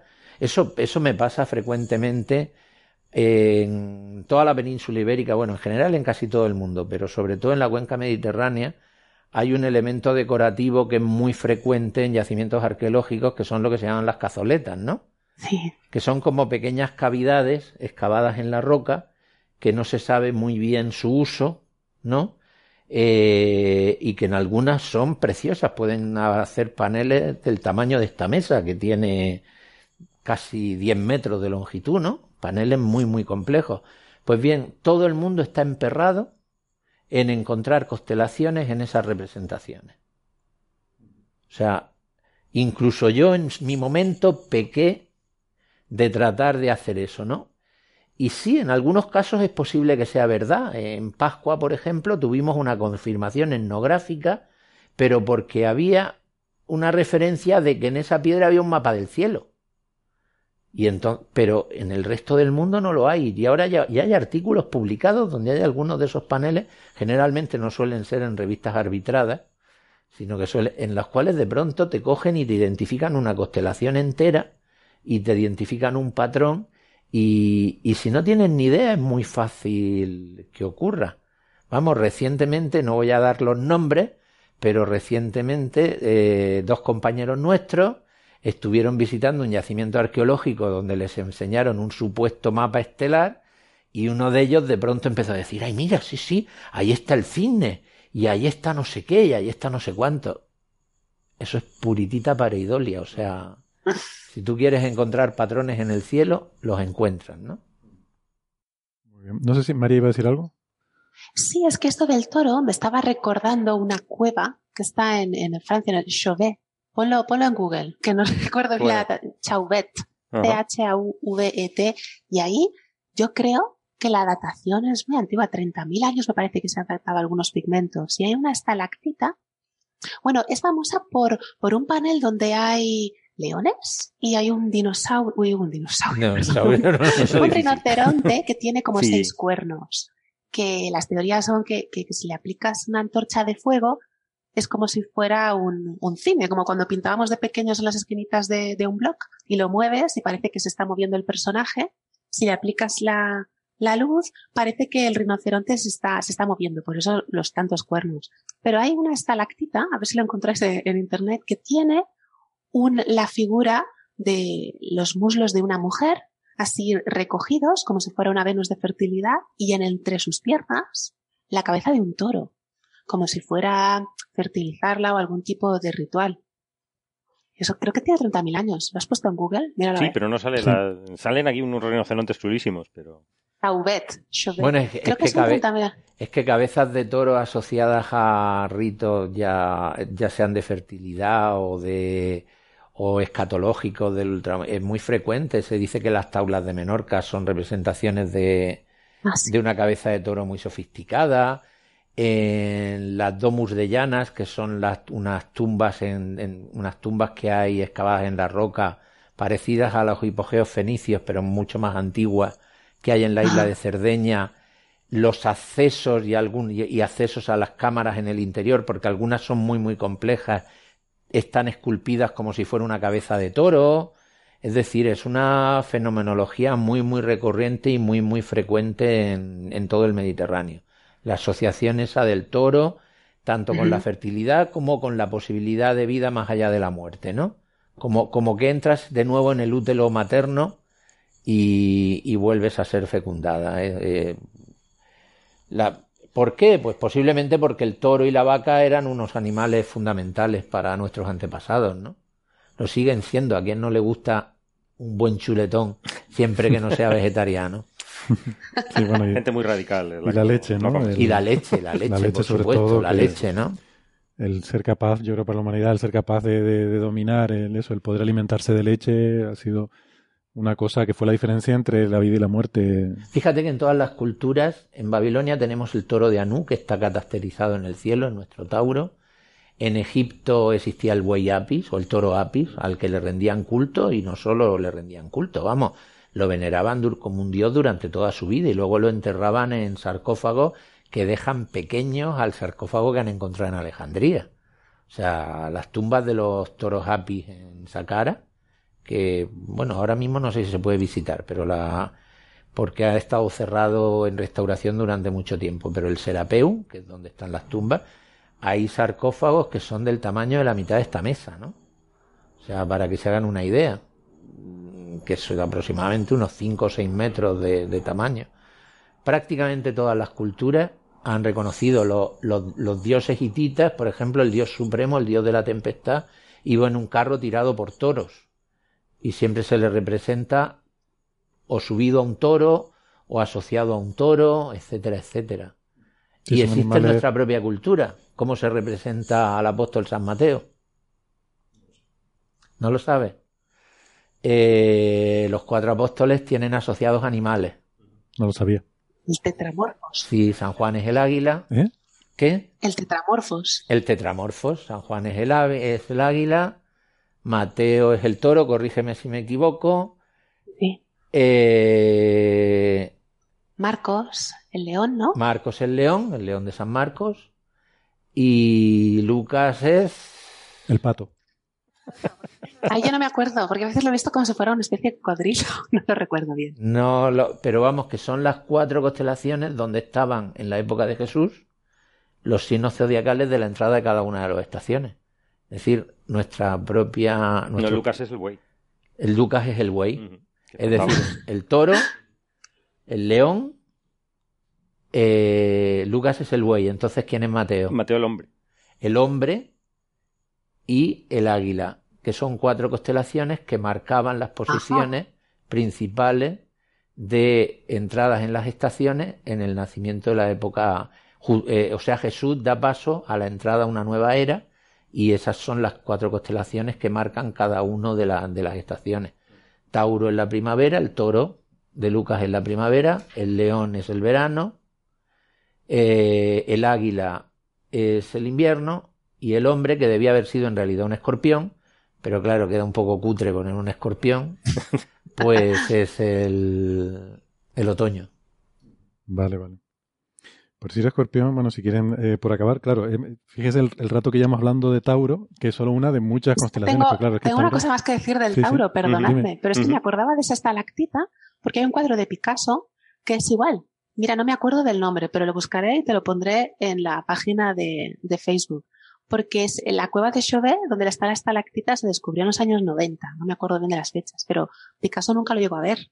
Y lo pintó y es, igual. Y se lo pongo yo en clase para mostrarles que somos todos iguales desde el principio de los tiempos. Pero no recuerdo el nombre. Lo buscaré y te lo pondré en la página. Pero también hay unos caballos, unas cabezas de caballos que son de Picasso, casi iguales. Sí, sí, sí, igual que los toros de Costich, esos caballos de Picasso que son como sillines de bicicleta, ¿no?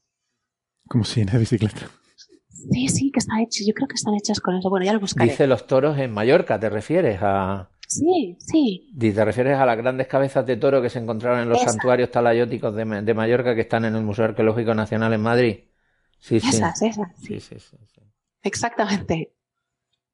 Pues, pues nada, que, pero que Tauro, en fin, es interesante por eso, porque tiene todas esas ramificaciones eh, tan, tan antiguas. Y si quieren por ir concluyendo, pues si no, vamos a estarnos aquí hasta mañana. Ya. Eh, quizás podemos mencionar Orión porque también tiene bastante relación con algunas de las cosas que había mencionado María sobre historia greco-latina, eh, porque resulta que, bueno, Orión por supuesto es una constelación muy reconocible y hay, eh, bueno, constancia, pues de hasta hace 38.000 años de pinturas en cuevas y tal. Pero así reconocida en la forma actual que nosotros la vemos como un hombre con un escudo, una, una espada, no sé qué y tal, es mucho más reciente, por lo menos que sepamos. Pero sí que es curioso porque la historia de la mitología griega asociada con Orión es en la que es un, es un cazador, pero es, no es un cazador normal, es, eh, tiene superpoderes. es un super cazador. Y de hecho era Eh, era muy grande y tenía una capacidad sobrehumana para cazar, hasta tal punto de que, bueno, la diosa de la tierra, Gaia, eh, creo que está relacionado con, eh, tiene también su equivalente romano, ¿no? Me parece que Gea, me ¿no? comentó antes, Gea, Sí, es la misma, sí, sí, sí. que claro, es la madre de todas las criaturas de la tierra, pues ya estaba enfadada porque decía que este hombre va a acabar con toda la vida en la tierra. Le preocupaba que estaba matando a todos los animales, es que era demasiado buen cazador. Y entonces mandó al escorpión. Y por eso está eh, Escorpio, eh, cerca de Orión, y Orión está con el... Se supone que un escudo, yo la verdad es que no veo mucho ahí un escudo, ¿no? sé, A mí siempre me ha parecido más un arco. Hmm. Lo que pasa es que se ve que el escorpión sí que de- debió pincharle y, y matarlo, porque luego enviaron a Ofiuco para, para revivirlo con un antídoto. Eh, pero no sé quién lo envió ni, ni por qué.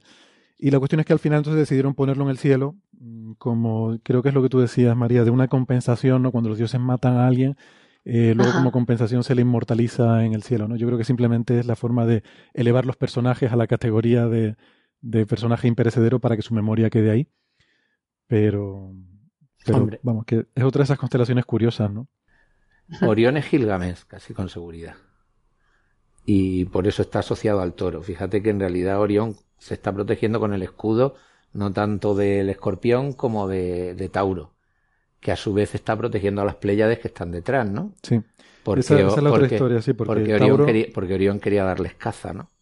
Sí, pero otra, otra caza. otra casa. Ya, otra caza, sí, otro tipo de caza. Es sí. que era muy fuerte, Orión, daba para todo. Y, y es eso, ¿no? Y, posiblemente es una tradición batávica muy, muy antigua que simplemente los griegos asimilaron de alguna manera y, y metieron dentro de su, de su mitología, ¿no? Otras culturas, tanto en el Mediterráneo como otros lugares, han visto cosas completamente diferentes en Orión a lo que vimos, a lo que, a lo que nosotros vemos hoy en día. Sí, por eso digo, todo el mundo ve la constelación porque es como una, es un asterismo muy reconocible, ¿no? Es muy llamativo, No te pero a lo creas. mejor ven cosas diferentes. No te creas, ¿No? por ejemplo, los egipcios eh, es el cinturón y la daga de Orión es la cabeza de la divinidad que ellos ven en Orión, pero solo en la parte baja.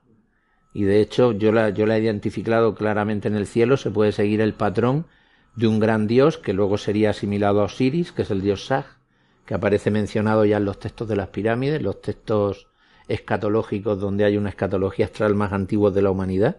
Estamos hablando del 2300 antes de Cristo, más o menos. No hay nada tan antiguo como eso. Y ese dios Sag, posiblemente su cabeza está en el cinturón y en la daga. Ah, Eh, mientras que Betelgeuse pertenece, es de otro ámbito completamente diferente, no está en la misma constelación. Claro, es que no hace el mismo dibujo necesariamente, ¿no? Lo que quiero decir es que las, las estrellas son llamativas y, y probablemente, bueno, hasta se habla, ¿no? Creo que lo hemos comentado alguna vez, se especula de si las tres pirámides de Giza pueden representar el cinturón de Orión. Bueno, de pero eso, prefiero. Eso, Prefiero eso da, eso da tema para otra conversación completa. No, no nos vamos a meter ahora con eso porque sí, sí daría. Esa es una de las especulaciones simpáticas más conocidas que luego ha dado lugar a toda una teoría fantástica, bueno, por llamarla teoría, porque yo ni siquiera la llamaría teoría, ¿no? A toda una especulación fantástica que ha girado en torno a eso, ¿no? Y, a, y al antiguo Egipto, que no tiene ninguna base, ni, ni documental, ni, ni de ningún tipo. Muy bien, pues no sé si quieren comentar alguna otra cosilla, porque pues, la verdad es que, en fin, el cielo da para Sí. mucho. O sea, podemos Sí, empezar ya, a ir da, da, da, una da, da, constelación tras otra Nos y inventamos una aquí- mitología ahora. Nos podemos inventar una y mitología. empieza- Y De además hecho, que- no hemos quería, tratado... no quería hemos- comentarle a María que, que- que está muy, muy bien documentada, vamos, y que sabe un montón en esas Debe ser un gustazo irte en esas clases, ¿eh? por Dios. Ay, eres muy amable, muchísimas gracias. Es, A es mí un- me han dicho Debe que sí. ser un gustazo Seguro. escucharte en esas clases. Si, si enseñas literatura y lengua a través del arte, eso tiene que ser espectacular. Seguro. Estoy emocionando, no sé qué decir. Muchas gracias por decirme eso. Me siento muy feliz de haber venido aquí hoy.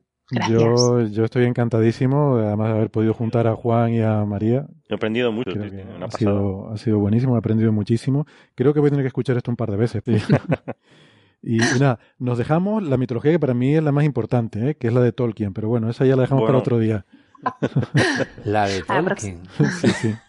Eso ya, pero eso ya otro día. Ahora que lo mencionas, pero aparte de la mención de lo de la luna, en, de cómo las puertas se ven a la luz de la luna, no hay. Tolkien no parecía muy aficionado a las cosas del cielo, ¿no? Sí, sí, Sí. sí, sí que lo era, sí, sí. Tiene la, la cosmogonía además es muy, muy bonita porque me recordaba cuando María hablaba del como todo empieza con el caos y tal, en la, en el Silmarillion, la, la cosmogonía de, de Tolkien, de hecho es muy, es muy original, ¿no? Porque empieza con Eru, que es el, el dios supremo que ha existido siempre, y como no había nada se aburría mucho. Entonces creó a los ángeles para que le cantaran. Y, y el mundo, todo lo que vemos es una canción, es la canción que le están cantando a, a los ángeles. Y de había uno que era Melkor que introducía disonancias, porque la música, eh, todo solamente consonancias, mm, se hace aburrido, ¿no? no O sea, la música tiene que tener también algún punto de disonancia de vez en cuando que luego se relajan. Y eso es lo que es el mal, ¿no? Es- Pero fíjate que Tolkien, Tolkien era católico. Y toda su mitología es una, es una mitología muy, muy, muy católica, muy cristiana. Pero no hay esa componente astral tan poderosa que encontramos en civilizaciones como la maya, como la egipcia, como la mesopotámica, como la griega, como la romana, incluso como la china, ¿no? No, yo no recuerdo en particular así escenas. Eh, Los elfos eran amantes de las estrellas. los elfos, Ah. bueno, sí. Entonces, De hecho, de hecho, está, ¿cómo se llama la, a la que le dan tanto protagonismo en la película, pero no- Galadriel se veía en sus ojos, se veía la luz de las estrellas. sí, y es, y la que se casa con Aragorn. Ah, Arwen. Arwen es la estrella de la tarde. Es la estrella de la tarde, efectivamente. Es la estrella de la tarde. Sí, sí, sí. Es, es Venus. Es Venus. sí. Es Venus, de Un alguna manera, la, ¿no? La personificación de Venus. sí. Es la personificación de Venus y de la belleza, pero, pero aparte de eso no, no hay un reflejo tan claro. Bueno, Pero bueno, es otra conversación para otro día. Para otro Hoy- día. hoy lo dejamos por aquí. Muchas gracias, me lo he pasado muy bien y Muchísimas gracias a ti. Un placer. hasta la semana que viene. Adiós. venga, Muchas adiós. Hasta Gracias. luego.